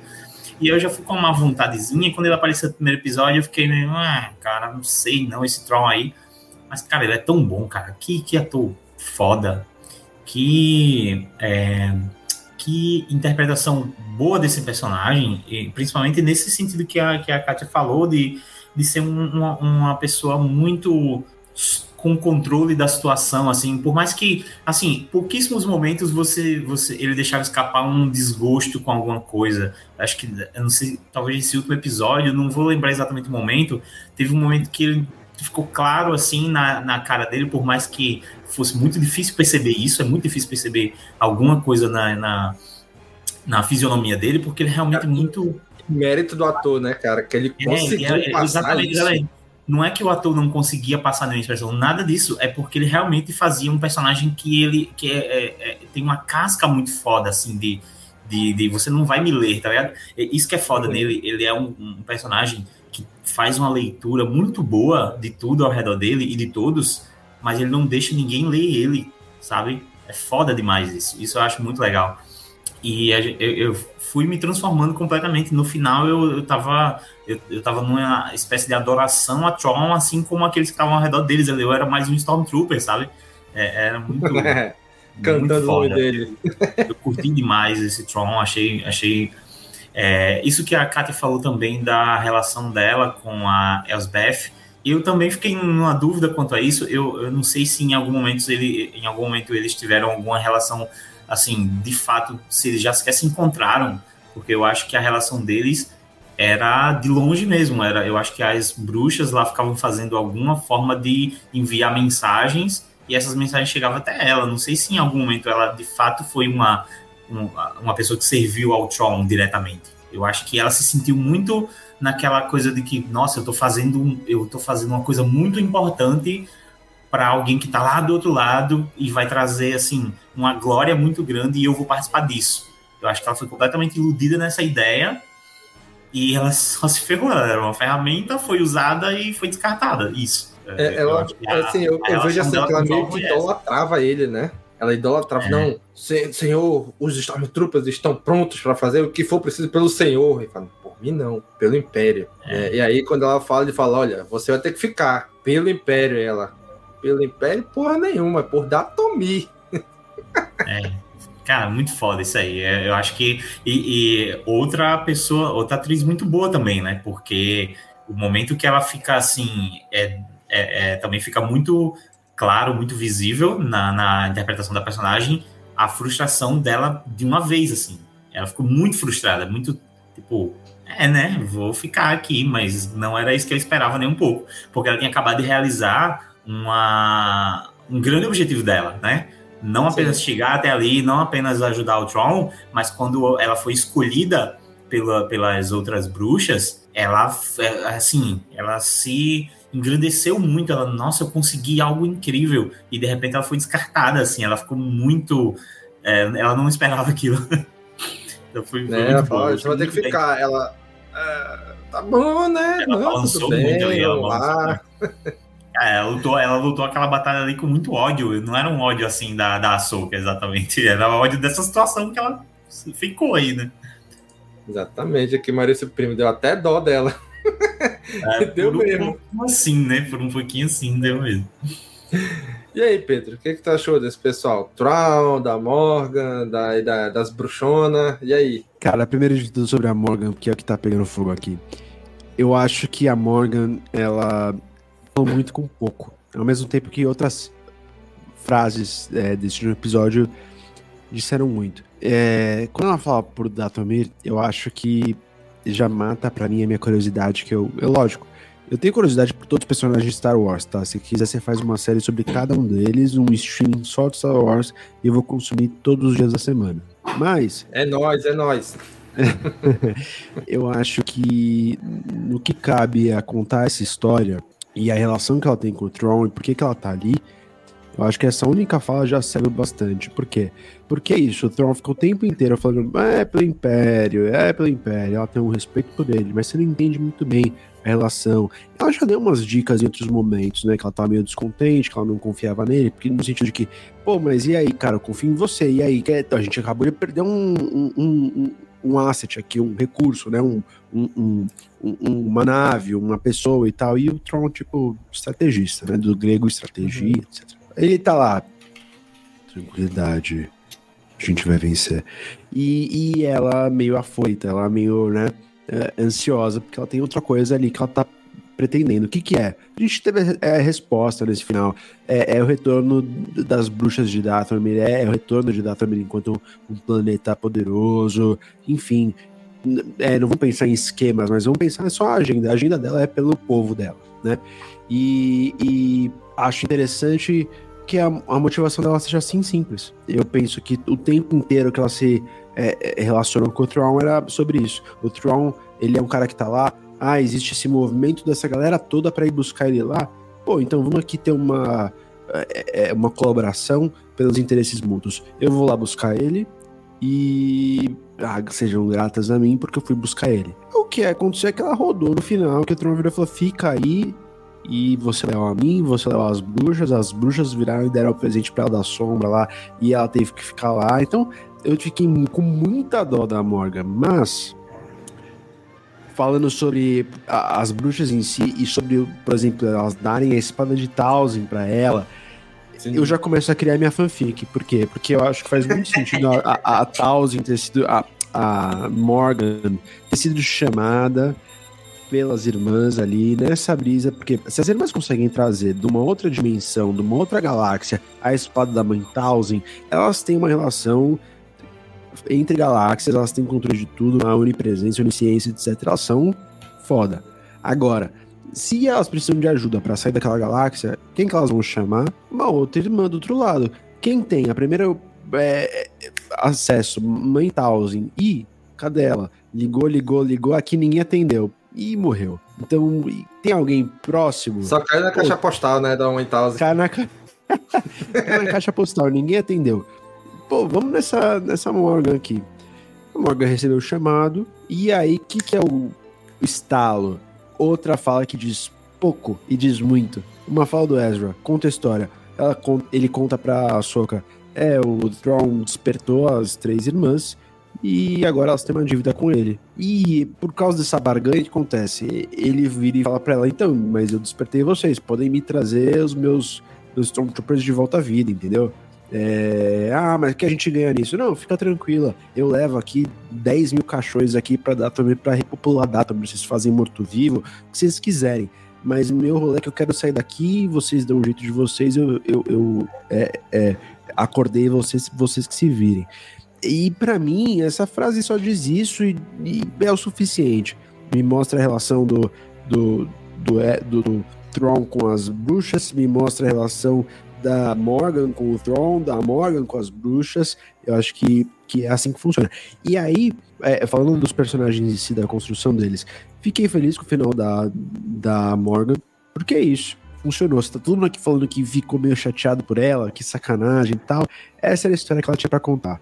Ela foi um peão Sim. nessa história toda.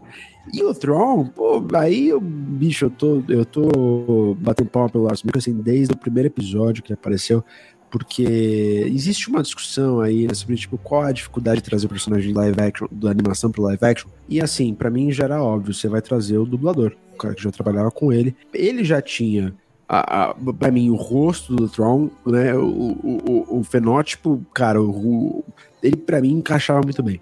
E aí, é, quando ele chegou e deu uma entrevista e falou que, pô, mas vai ser uma coisa um pouquinho diferente porque a adaptação pro live action, galera começou a cair de pau, especulou na internet, falou, a voz vai ser diferente, o personagem vai ser diferente. Ah, calma, é, é isso é um processo criativo dele enquanto ator. Eu tenho certeza que ele vai entregar aquilo que é esperado do personagem que tá lá no cânone, que tá lá no EU, antes mesmo do Tron ser trazido, que é essa essência desse personagem que ele é meio Moriarty, né? Ele é meio vilão do Sherlock Holmes ali. Esse personagem, o próprio Lars Mikkelsen falou isso numa entrevista com o Ray Stevenson. Ele é um cara extremamente inteligente, tá, tá passos à frente de todo mundo.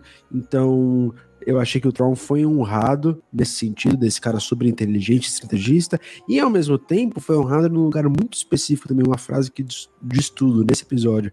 É, ele, do, do, dos dois TIE Fighters que caíram ainda a bater a nave da Soca, ele vira e fala, então pode é, dar as combinações, combinações, eu acho que é isso, fazer homenagem deles, né? Porque uhum. É, eles foram abatidos em combate, eles tentam essa honra. E isso mostra muito seu personagem, mostra como ele se relaciona na hierarquia militar com os outros Stormtroopers, que é uma forma extremamente diferente que a gente vê dentro desse retrato, desse, desse fascismo, neofascismo que é ah, Império, Primeira Ordem, etc. É o quê? Caras que não se importam né, com seus militares, seus ranqueados, eles estão lá, né? Pode girar a máquina para acontecer, para fazer. Então, é, o Tron é diferente ele tem uma honra, ele tem um respeito pelos seus subordinados. Outra cena maravilhosa, no próprio, antes, antes do combate, ele vira pergunta pra, pra Morgan, pras, pras irmãs, pras mães, mas eles têm ciência do que tá acontecendo? Eles sabem? E elas falam, não, são todos voluntários. O que significa? Que eles vão tomar pau lá embaixo e eles vão morrer e vão virar morto-vivo. Eles sabem que eles vão virar morto-vivo, eles estão lá para isso. Eles vão morrer. E acho isso lindo porque mostra isso num detalhe o respeito que o Tron tinha para aqueles homens que, como é, o Nick tava falando mesmo, idolatram ele. E o Tron é pra ser idolatrado, porque ele é essa figura carismática que vai ganhar todo mundo na política, que vai ganhar todo mundo nesse, nessa ética, nesse mérito que ele dá pra galera, mas que no fim ele tem uma, agenda dele. No fundo, eu acho que isso a história traz muito bem do que vem lá do, dos livros, vem do Legends e vem inclusive do Canon é, a preocupação dele é, é, o que ele entende que é melhor pro povo, no caso, pra raça dele, mas pra galáxia ele também imagina que o Império é ordem. Ele é um cara de ordem, é uma visão uhum. de mundo. E isso faz um vilão é, bidimensional né? Os vilões unidimensionais são aqueles que eles são malvados, eles querem fazer o mal e eles estão indo lá para fazer maldade. Ah, o Tron não é esse cara. O Tron é aquele cara mais ou menos que nem o Thanos, que tá indo lá por um Sim. propósito nobre, salvar metade do universo matando metade. E, e eu acho que isso foi muito bem desenvolvido nessa série, nesse último episódio, mais ainda, para as pessoas que não conhecem o Tron, porque acho que boa parte das pessoas que estão aqui nessa, nessa live, é, nós, a gente conhece o Tron, a gente conhece o Tron do, do, do, do Rebels, a gente conhece o Tron do Legends, enfim. Mas o grande público não. E eu acho que essa série fez em vários momentos é, uma menção honrosa a esse Tron, honrou a ideia desse personagem e traduziu de uma forma bem simples para quem tá chegando agora. Cara, perfeito. É isso, né?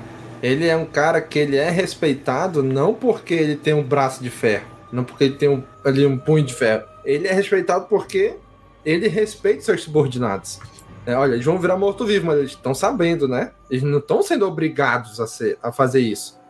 Certo, não tem muita outra opção do que fazer, né? Mas assim, mas eles concordaram, estão, eles estão cientes do que vai acontecer, né? De que eles vão morrer, mas não vão morrer, né?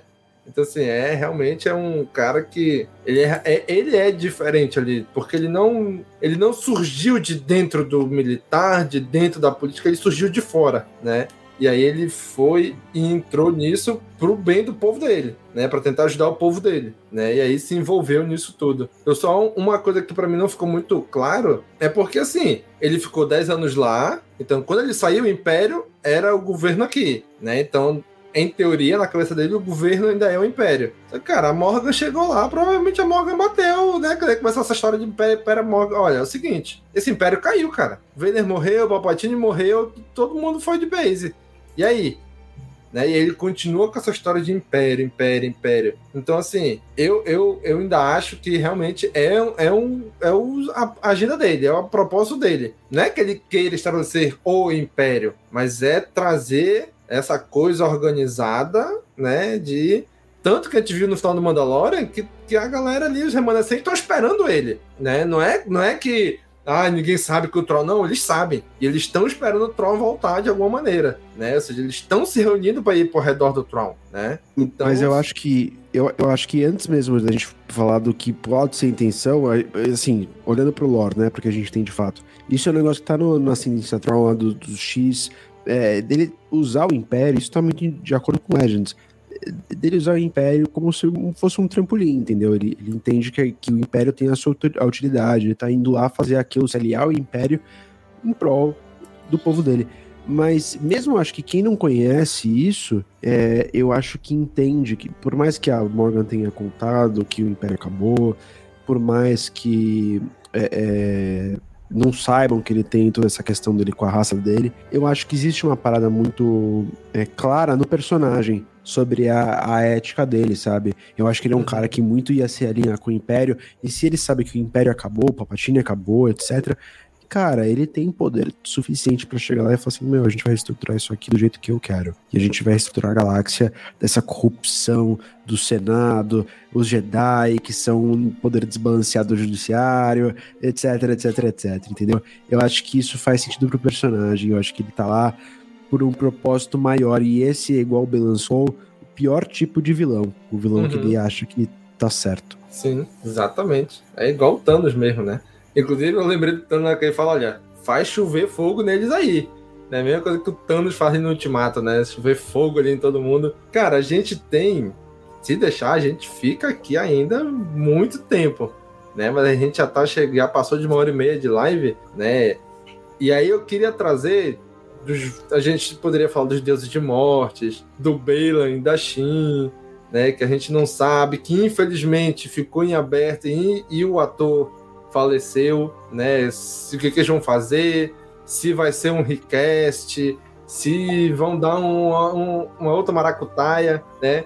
Mas eu queria perguntar de vocês, e agora? O, qual, qual, é, o que, que vem para frente? O Balan vai, é, é, era a, a ali ou não, né? Até então, até agora, até esse episódio, eu tenho que falar da, Abel, da Abeloth e tal, mas eu já, não, tá aí, não Aí é, é nossa, né? De fã que fica inventando as coisas. Cara, mas nesse episódio, né, que mostra lá o, o a zona do pai apontando pra frente, ele olha pra onde tá apontando e tem uma luz piscando lá, e depois a Soca e a Sabine vê uma espécie de aurora boreal ali naquele local. Cara, eu acho que ainda rola muita coisa ali, né? Do que que o Balan quer, o que, que, que caminho a Shin vai tomar, se ela vai seguir pro lado da Soca, da, da, da luz, ou se ela vai seguir mesmo no Dark Side porque eu, eu vejo a Shin uma personagem que ela tá muito perdida ainda, né? Nela. Ela, ela não sabe, ela, tipo, ela tava com Bela, mas eu acho que é porque era o que tinha, né? Então ela é uma personagem que ela tá perdida no.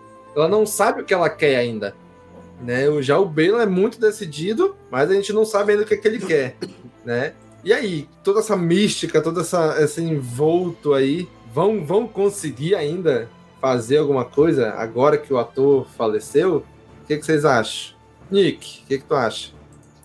É, primeiro, assim, eu tenho um pouco o que especular, eu tenho um pouco do que é, de forma mais concreta, assim, tipo, ah, eu acho que vai acontecer isso ou aquilo, mas eu tenho, é, é eu penso muito em como sair, colocar a história para rolar em um outro universo, tipo assim, abrir essa janela, cara, isso foi de uma esperteza tão grande para você poder contar qualquer história foda, épica, grandiosa, com, sei lá, com grandes consequências ali naquele universo. Tipo, pode acontecer algo gigantesco, monstruoso, sei lá, destruição daquele planeta, é, sei lá, o despertar de um grande mal místico que nunca se viu em Star Wars, lá, mas vai ficar ali, tá tudo isolado. Então eu acho muito foda essa abertura. Eu acho que eu acho que é algo comparável assim de, de alguma forma até como foi o começo do, do, Star Trek, a renovação do Star Trek, quando fizeram aquela, nos filmes de 2009, quando deu aquilo, no começo do filme, eles abriram a fenda temporal e eles tiveram, a partir daquele momento, é, é, filmes para frente ali que poderiam ser contados, porque já eles já deram a desculpa que eles abriram uma fenda temporal e aquilo se passa em um outro, uma outra linha do tempo. Aqui, no caso da, da, da série, é uma parada de outro universo. Cara, pode rolar coisas muito grandes, muito diferentes, com consequências muito grandes, assim. Então eu, eu acho isso foda. Eles têm realmente um.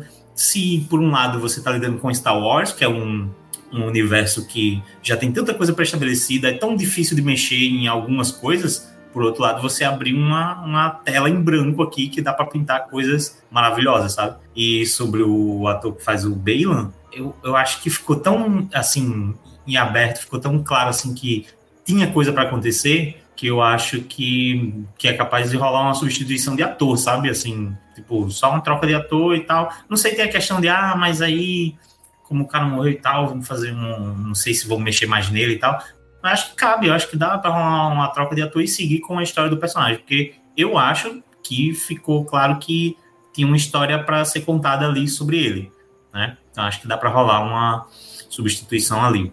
Mas, pô, ele entregou demais, assim, não sei se eu falei isso já, mas todo mundo deve concordar, eu acho que o cara mandou bem pra caramba. Foi incrível mesmo.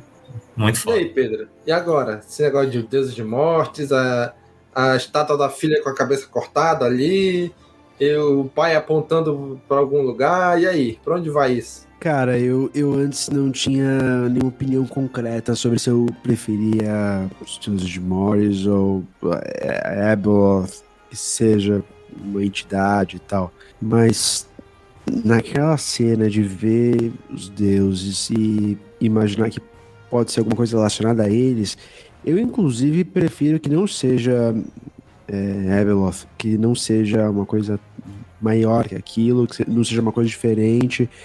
Mantenha simples, mantenha no que é o core do Star Wars do Dave Filoni. Eu falo que o Dave Filoni criou Star Wars, lógico, é chancelado pelo George, tudo que ele estava fazendo lá na época de Clone Wars é, é do George, mas é um pouco do Star Wars dele, sabe? Que eu imagino que é Os Deuses de Mortes, é Clone Wars inteiro, é Rebels, é o Mandoverso, é Boba, é o que ele viu o Luke fazendo, é o que ele coloca agora em Ahsoka. Eu acho que tudo isso tá na cabeça dele há muito tempo e eu imagino que tudo tem um payoff, né? Tem um pagamento, uma recompensa. Se os deuses de mortes foram para é, uma, uma, uma concepção lá de trás do próprio George, mas é, que foi deixado, que ele gosta, que ele recapturou em Rebels, etc., faz sentido dentro do repertório do universo que ele usa, que ele tá criando, voltar a isso em vez de colocar uma outra entidade. Mas é que nem o Nick falou, eu adoro que a gente tá num lugar em Star Wars hoje que a gente não sabe, que é inesperado. Podem explodir o planeta, colocar é, dois planetas se batendo, entendeu? Que não interessa tá lá. E isso, narrativamente, é muito poderoso, funciona, é genial do, do Dave Filoni, pra ninguém colocar peso no que é aquele momento entre episódio 6 e as sequels. É, você dizer que aconteceu isso fora da galáxia é o que a gente já viu já aqui. É, no sétimo episódio, é o negacionismo da Nova República, falar, pô, não, mas então foi isolado. Ah, mas o, o, o, Aqui não, não, aqui foi isolado. Ah, e aqui não, foi isolado. Então não interessa quantas evidências, você vai ter o Bloodline, você vai ter o, a terceira temporada do Mando, você vai ter vários eventos para falar que os remanescentes estão se reorganizando. Tem o Tron agora que vai voltar, mas acho que vai ser tudo muito pontual, suficiente para alguém virar e falar assim: então, nada a ver, não vai ter pé nenhum, tá louco. E sem outra galáxia, mata tudo isso. Então acho que foi muito bem a história de se resolver desse jeito muito legal Balan e a Shin também estarem nesse lugar inesperado, que a gente não sabe o que vai acontecer com eles. E principalmente o Balan ser esse cara igual o, o, o, o, o próprio Tron. A gente não sabe o que ele quer, eu acho que ele quer o bem, ele quer o equilíbrio dentro da ideia da lógica dele de equilíbrio da força, etc. E buscar os próprios deuses de mortes, que são uma representação desse equilíbrio, é, o arco deles é sobre isso, o Anakin é sobre isso, é, é muito bom, porque a gente está voltando a temáticas que já foram é, trabalhadas dentro desse vocabulário de Star Wars do Dave Filoni. Então eu espero, agora que mostrou isso, que não caia para uma coisa tipo Abeloth, que não caia para uma coisa tipo, enfim, que seja só sobre os deuses de mortes. Pode ser o filho, pode ser, enfim, um, um chamado só de uma caverna do lado negro que tá chamando o Balan. Pode ser uma coisa bem simples mas que seja uma forma de introduzir, talvez, para o grande público, esses conceitos do que são essas entidades fortes com a força e, e essa ideia de que existem deuses para algumas pessoas, no caso as, as bruxas de Datamir que estavam lá, veneravam os deuses de mortos. Então, eu acho que é, apostar nesse lore, apostar nessa mítica e tal, eu acho muito mais legal do que expandir para talvez lugares muito loucos que, tipo, os fãs mais é, obscuros vão gostar, vão entender, mas talvez o pessoal que já tá sendo introduzido a tanta coisa se sente tanto na dívida de ter assistido um Rebel, de ter assistido um Clone Wars. Eu acho que foi o Nick mesmo que falou sobre é, é, é as pessoas entenderem o que estava acontecendo, sobre né, é, é, essas referências todas. Eu fiz uma pesquisa rápida com os amigos meus para entender se eles estavam sentindo meio carentes de explicação sobre as coisas que aconteceram nos, nos desenhos, em Rebels e, e, e, Clone Wars. E a sensação foi que não.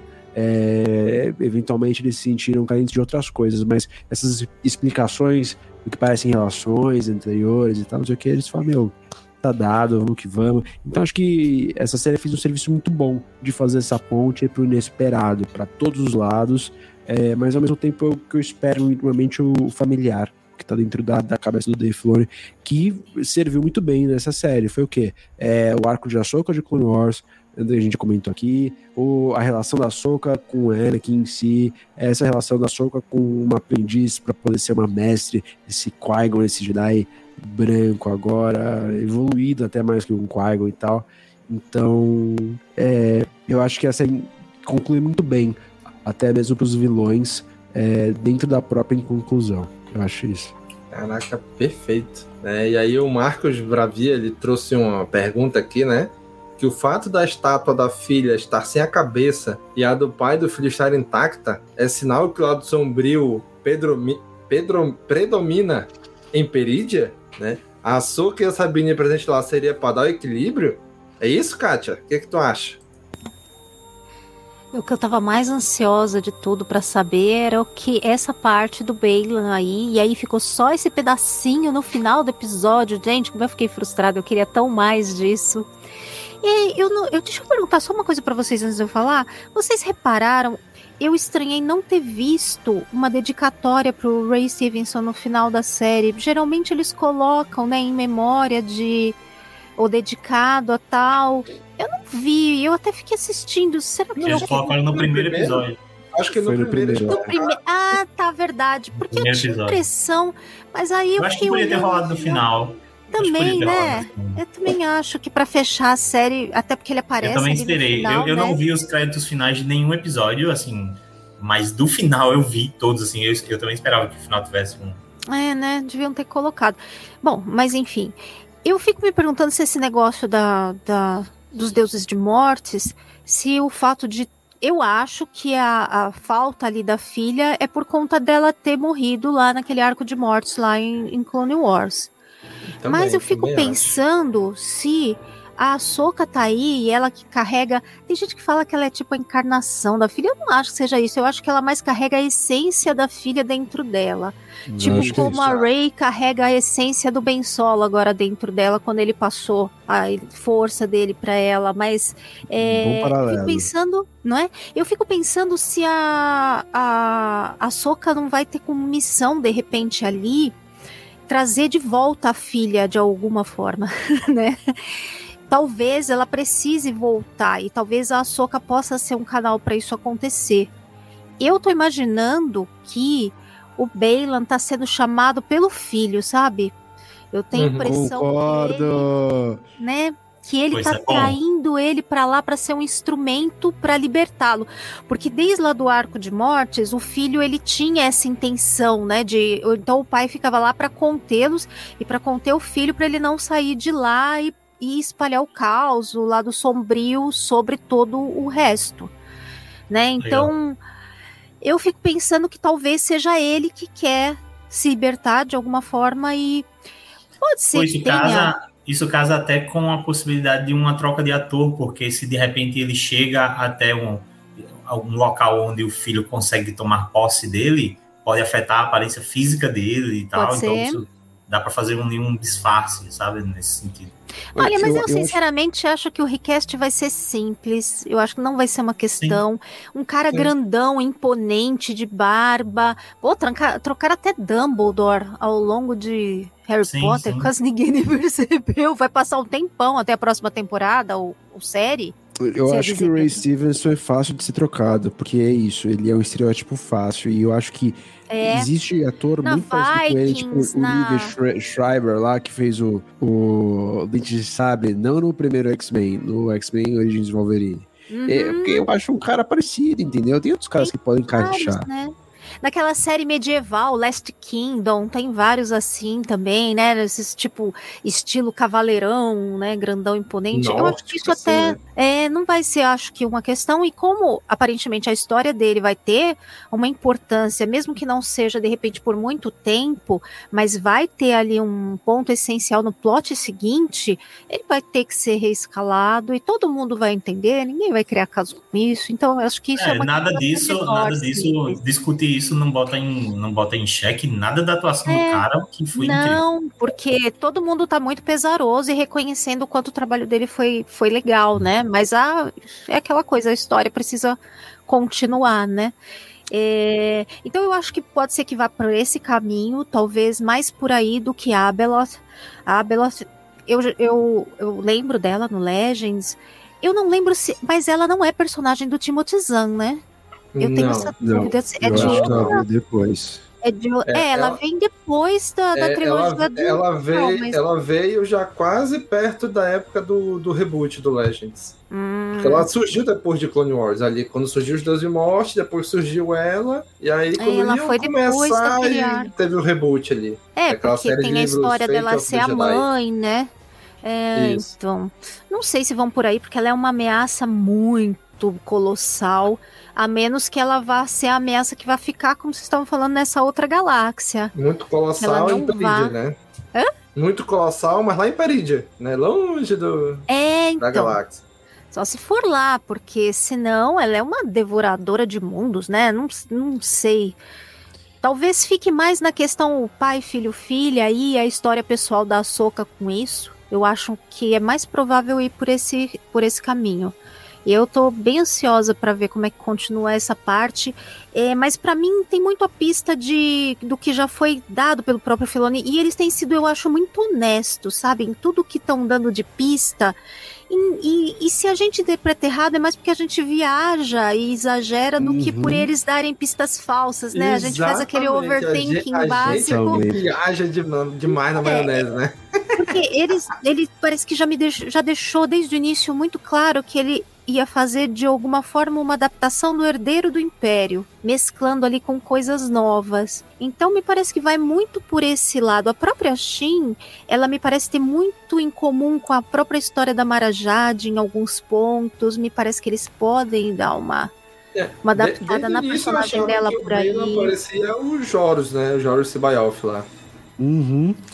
É, mas ele é mais equilibrado, assim, mais, né? Mas de sim, repente sim. pode ser que desembeste aí com essa entidade, né? Como estavam falando.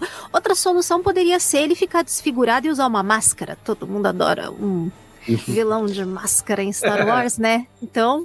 Eu acho que o request do Ray Stevenson é muito mais simples. É, além do, do estereótipo em si, é pelo aprendizado de Star Wars é, nos últimos é. problemas de perder o personagem, entendeu? Quando a gente perdeu a Carrie Fisher e teve que mudar o episódio 9 porque não tinha lá é, a Leia que ia ser protagonista, tiveram que fazer uhum. uma história em volta dela. Eu acho que aprenderam com isso que é meio difícil. Aprenderam também com o AI que é, não é suficientemente bom fazer um personagem de computação. É, acho que é, foi épico o Luke no episódio no último do, de Mando. É, em Boba foi muito legal. É, o Tak em Rogue One também serviu a história. Mas eu, eu não imagino, por exemplo, fazerem ainda, um... ainda é muito pontual, né? Tipo, tu não consegue um, fazer uma série inteira de um uhum. Luke Exatamente. E carregando a série, né? Então eu acho que pra compensa, servir a né? história. Né? É, não compensa. Então, acho que para servir Sim. a história bem, é mais fácil fazer o request do, do Ray Stevenson. É, manter o personagem, porque é isso, cara, termina num gancho, tipo, é muito claro que ele tem alguma coisa para fazer. E aí vai depender se eles vão querer reescrever. Se o Belasco ia ter mais protagonismo e depois vão reduzir porque ele morreu, cara, ok, compro muda o papel dele para Shin, por exemplo, reescreve, tá ok. Mas para mim eu também compro se fizerem ele aparecer um segundo no recasting, ou nem mostrar a cara dele de costas e ele morrer porque apareceu o filho lá, entendeu? Não me interessa se ele foi transfigurado no filho, se ele foi desfigurado, começou a usar uma máscara. Eu acho que isso dá para resolver e gostaria que resolvessem por quê? Porque eu acho que é uma forma de manter o legado do personagem, porque o personagem ele é muito rico em si. É, essa construção do Ray Stevenson foi muito legal nesse sentido, porque ele trouxe uma nobreza pro personagem igual do Tron, sabe? Uma nobreza de, de ter valor é, pela vida, de ter um senso de uma, uma ética própria e de, de, de, certeza do que ele tá fazendo. Então é um personagem muito massa que eu não gostaria que se perdesse, assim, que tivesse que puxar a tomada de uma vez para que acontecesse essa fatalidade, né? Exatamente, cara. Podíamos, como eu já falei, ficar muito tempo aqui. Você, cara amigo ouvinte, espectador, na semana que vem, né, dessa gravação, teremos um episódio para a gente comentar a temporada como um todo agora. Agora que a gente tem o quadro todo pronto, né, não temos mais nenhum pedaço faltando desse quadro chamado Açúcar, vamos discutir agora como um todo a temporada, a série, né, o que achamos, o que não achamos, o que fica em aberto para ser respondido mais para frente. Vamos trazer esse próximo CaminoCast sobre a temporada inteira. Queremos agradecer aqui a cada um de vocês que nos acompanharam aqui pelo chat, que estiveram aqui na live com a gente.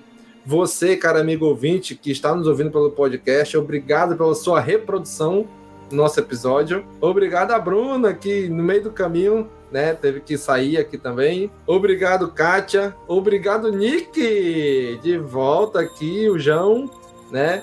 E obrigado, Pedro, por estar aqui com a gente também. Pedro, faça aí seu jabá pro pessoal. Primeiro de tudo, Domingos, é, é um prazer estar aqui sempre falando de Star Wars com você. É, Nick, Kátia, cara, só gente incrível. Esse lugar é um privilégio. Obrigado, obrigado pela oportunidade, de novo pelo espaço. É, o Pensador de Alderan, para quem não conhece, ele é um podcast de Star Wars que procura refletir a realidade, criando pontos entre o nosso cotidiano e uma galáxia muito, muito distante, mostrar que Star Wars é mais que sabre de luz, nave voando e piu-piu-piu. É, então fica aí a, a, o convite, a proposta de, de entender Star Wars através de uma subjetividade diferente. A gente vai lá tentar entender Star Wars através de política, sociologia, filosofia, enfim. É, tem episódios para todos os gostos. É um prazer fazer o Pensador de Odran com o Christian, que é meu parceiro que está lá na Alemanha, fazendo é, é, o trabalho dele de ciência política, que abrilhanta a nossa discussão. É, o Pensador de Odran está em todas as plataformas de streaming, Spotify, Deezer, Apple Podcast, Google Podcast, no YouTube também em formato de live. É, em breve, surpresa, também vai ter outras coisas no YouTube. E é isso aí. É, fica o convite. Primeira vez, inclusive, em Domingos. Ó o furo aqui, hein? Ó o furo aqui no CaminoCast. Obrigado aos ouvintes do CaminoCast é, por estarem com a gente até o final. Pessoal do chat, que também colaborou sempre. Muito obrigado, é sempre um privilégio, um, um prazer estar aqui. E a gente se vê para falar da próxima série de Star Wars. Não sei quando tiver, mas vai ser de novo um prazer voltar. Valeu, galera. Valeu. Domingos, domingos, domingos. Ai, Oi. meu Deus, a Bruna vai me matar. Eu ia esquecer de passar recadinho. Já tô meio dormindo. Dia 20, sexta-feira, tem aniversário de um aninho do Garotas Rebelde. 20 de outubro. Nós vamos fazer uma live mega especial. Domingo, você tá sabendo, né?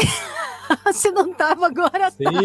Vamos fazer uma sabendo, live de aniversário com sorteios, enfim, convidados. Vai ser assim uma bela comemoração. Então, você que está vendo ou ouvindo o podcast, já se considere convidado a participar da nossa live de aniversário no dia 20 de outubro. E se você, cara amigo ouvinte, que está no futuro ouvindo isso depois de 20 de outubro de 2023, volta lá que a live provavelmente vai ficar gravada, você vai lá, assiste e curte do mesmo jeito. É isso aí. Nick. Só vai perder o sorteio, né? Paciência. Né? É. Nick, cara, muito obrigado por estar de volta aqui com a gente. Depois de um bom tempo, né, aí longe. Olha, sinta-se à vontade para voltar mais vezes para tirar esse ex aí do teu nome aí, ex-Caminocaster, viu? Isso aí, Nick. Bora, É, bora de volta. A série, a série me ressuscitou aqui, né? Eu vi essa- Olha! as irmãs da noite aí me. me... Zumbi. Mas foi como um zumbi, Tá por enquanto. Uma fumacinha por verde enquanto é aí uma- do Nick aí. Por enquanto é a participação pontual, ainda não cabe na minha rotina voltar, mas assim, é, é, é muito gratificante estar né, tá participando. Isso aqui, é, isso aqui é sempre muito divertido. Falar de Star Wars é, é incrível demais. É, principalmente com vocês, assim, que já falei há tanto tempo. O Pedro também é a primeira vez que eu tô falando, mas, pô, muito legal. Então, devo aparecer em algum momento, sim, quando der certo, mas, pô, da hora isso aqui. Uma, uma das noites que eu mais me diverti. E não precisa nem tanto para se divertir, né, cara? É só sentar numa cadeira, ligar a câmera e conversar aqui. Isso aí. Então você, cara amigo ouvinte, cara amigo espectador, se você curte nosso trabalho, acha que a gente merece continuar, que a gente tem que continuar, considere se tornar o nosso apoiador no apoia.se barra castwars. A partir de um real você já pode nos ajudar, mas se você entrar na categoria dos 10 reais, você já entra no grupo de padrinhos no WhatsApp, conversando com toda a equipe, com vários padrinhos. Teve watch party aí, teve o quê? Umas três watch party, né, Kátia? Aí durante Olha, a foi Soca. pelo menos três. Exatamente, todo mundo, cara amiga Disney, cada um na sua casa assistindo no seu próprio Disney Exato, Plus. foi- Foi isso né? mesmo. Cada um pagou seu Disney Plus bonitinho. A Watch Party foi pelo Zoom, foi pela internet. Exato, só pra conversar, trocar, só pra trocar comentários é, ao vivo, assim, né? Exatamente. E quero só encerrar aqui com uma frase que a Tar Santos comentou durante o episódio, que ela acha lindo como uma pirralha irritante evoluiu a ponto de ter uma série dela. Nossa, e é isso, gente. Resume a- a essa- frase é. Não é? E é isso, gente. Com isso, a gente termina o oitavo episódio de Ahsoka. Né? Nossa cobertura ainda não acabou. Ainda teremos mais um episódio para falar da série. Mas já sabe, né? Curte, comenta, compartilha, divulga nas redes sociais. Continua esse episódio na área de comentários do Spotify, do YouTube, do post em qualquer uma das redes sociais, no site, por e-mail, por inbox. Fique à vontade. Continue esse episódio dando aí os seus comentários. Um abraço e até a próxima. Falou, pessoal! Tchau, gente!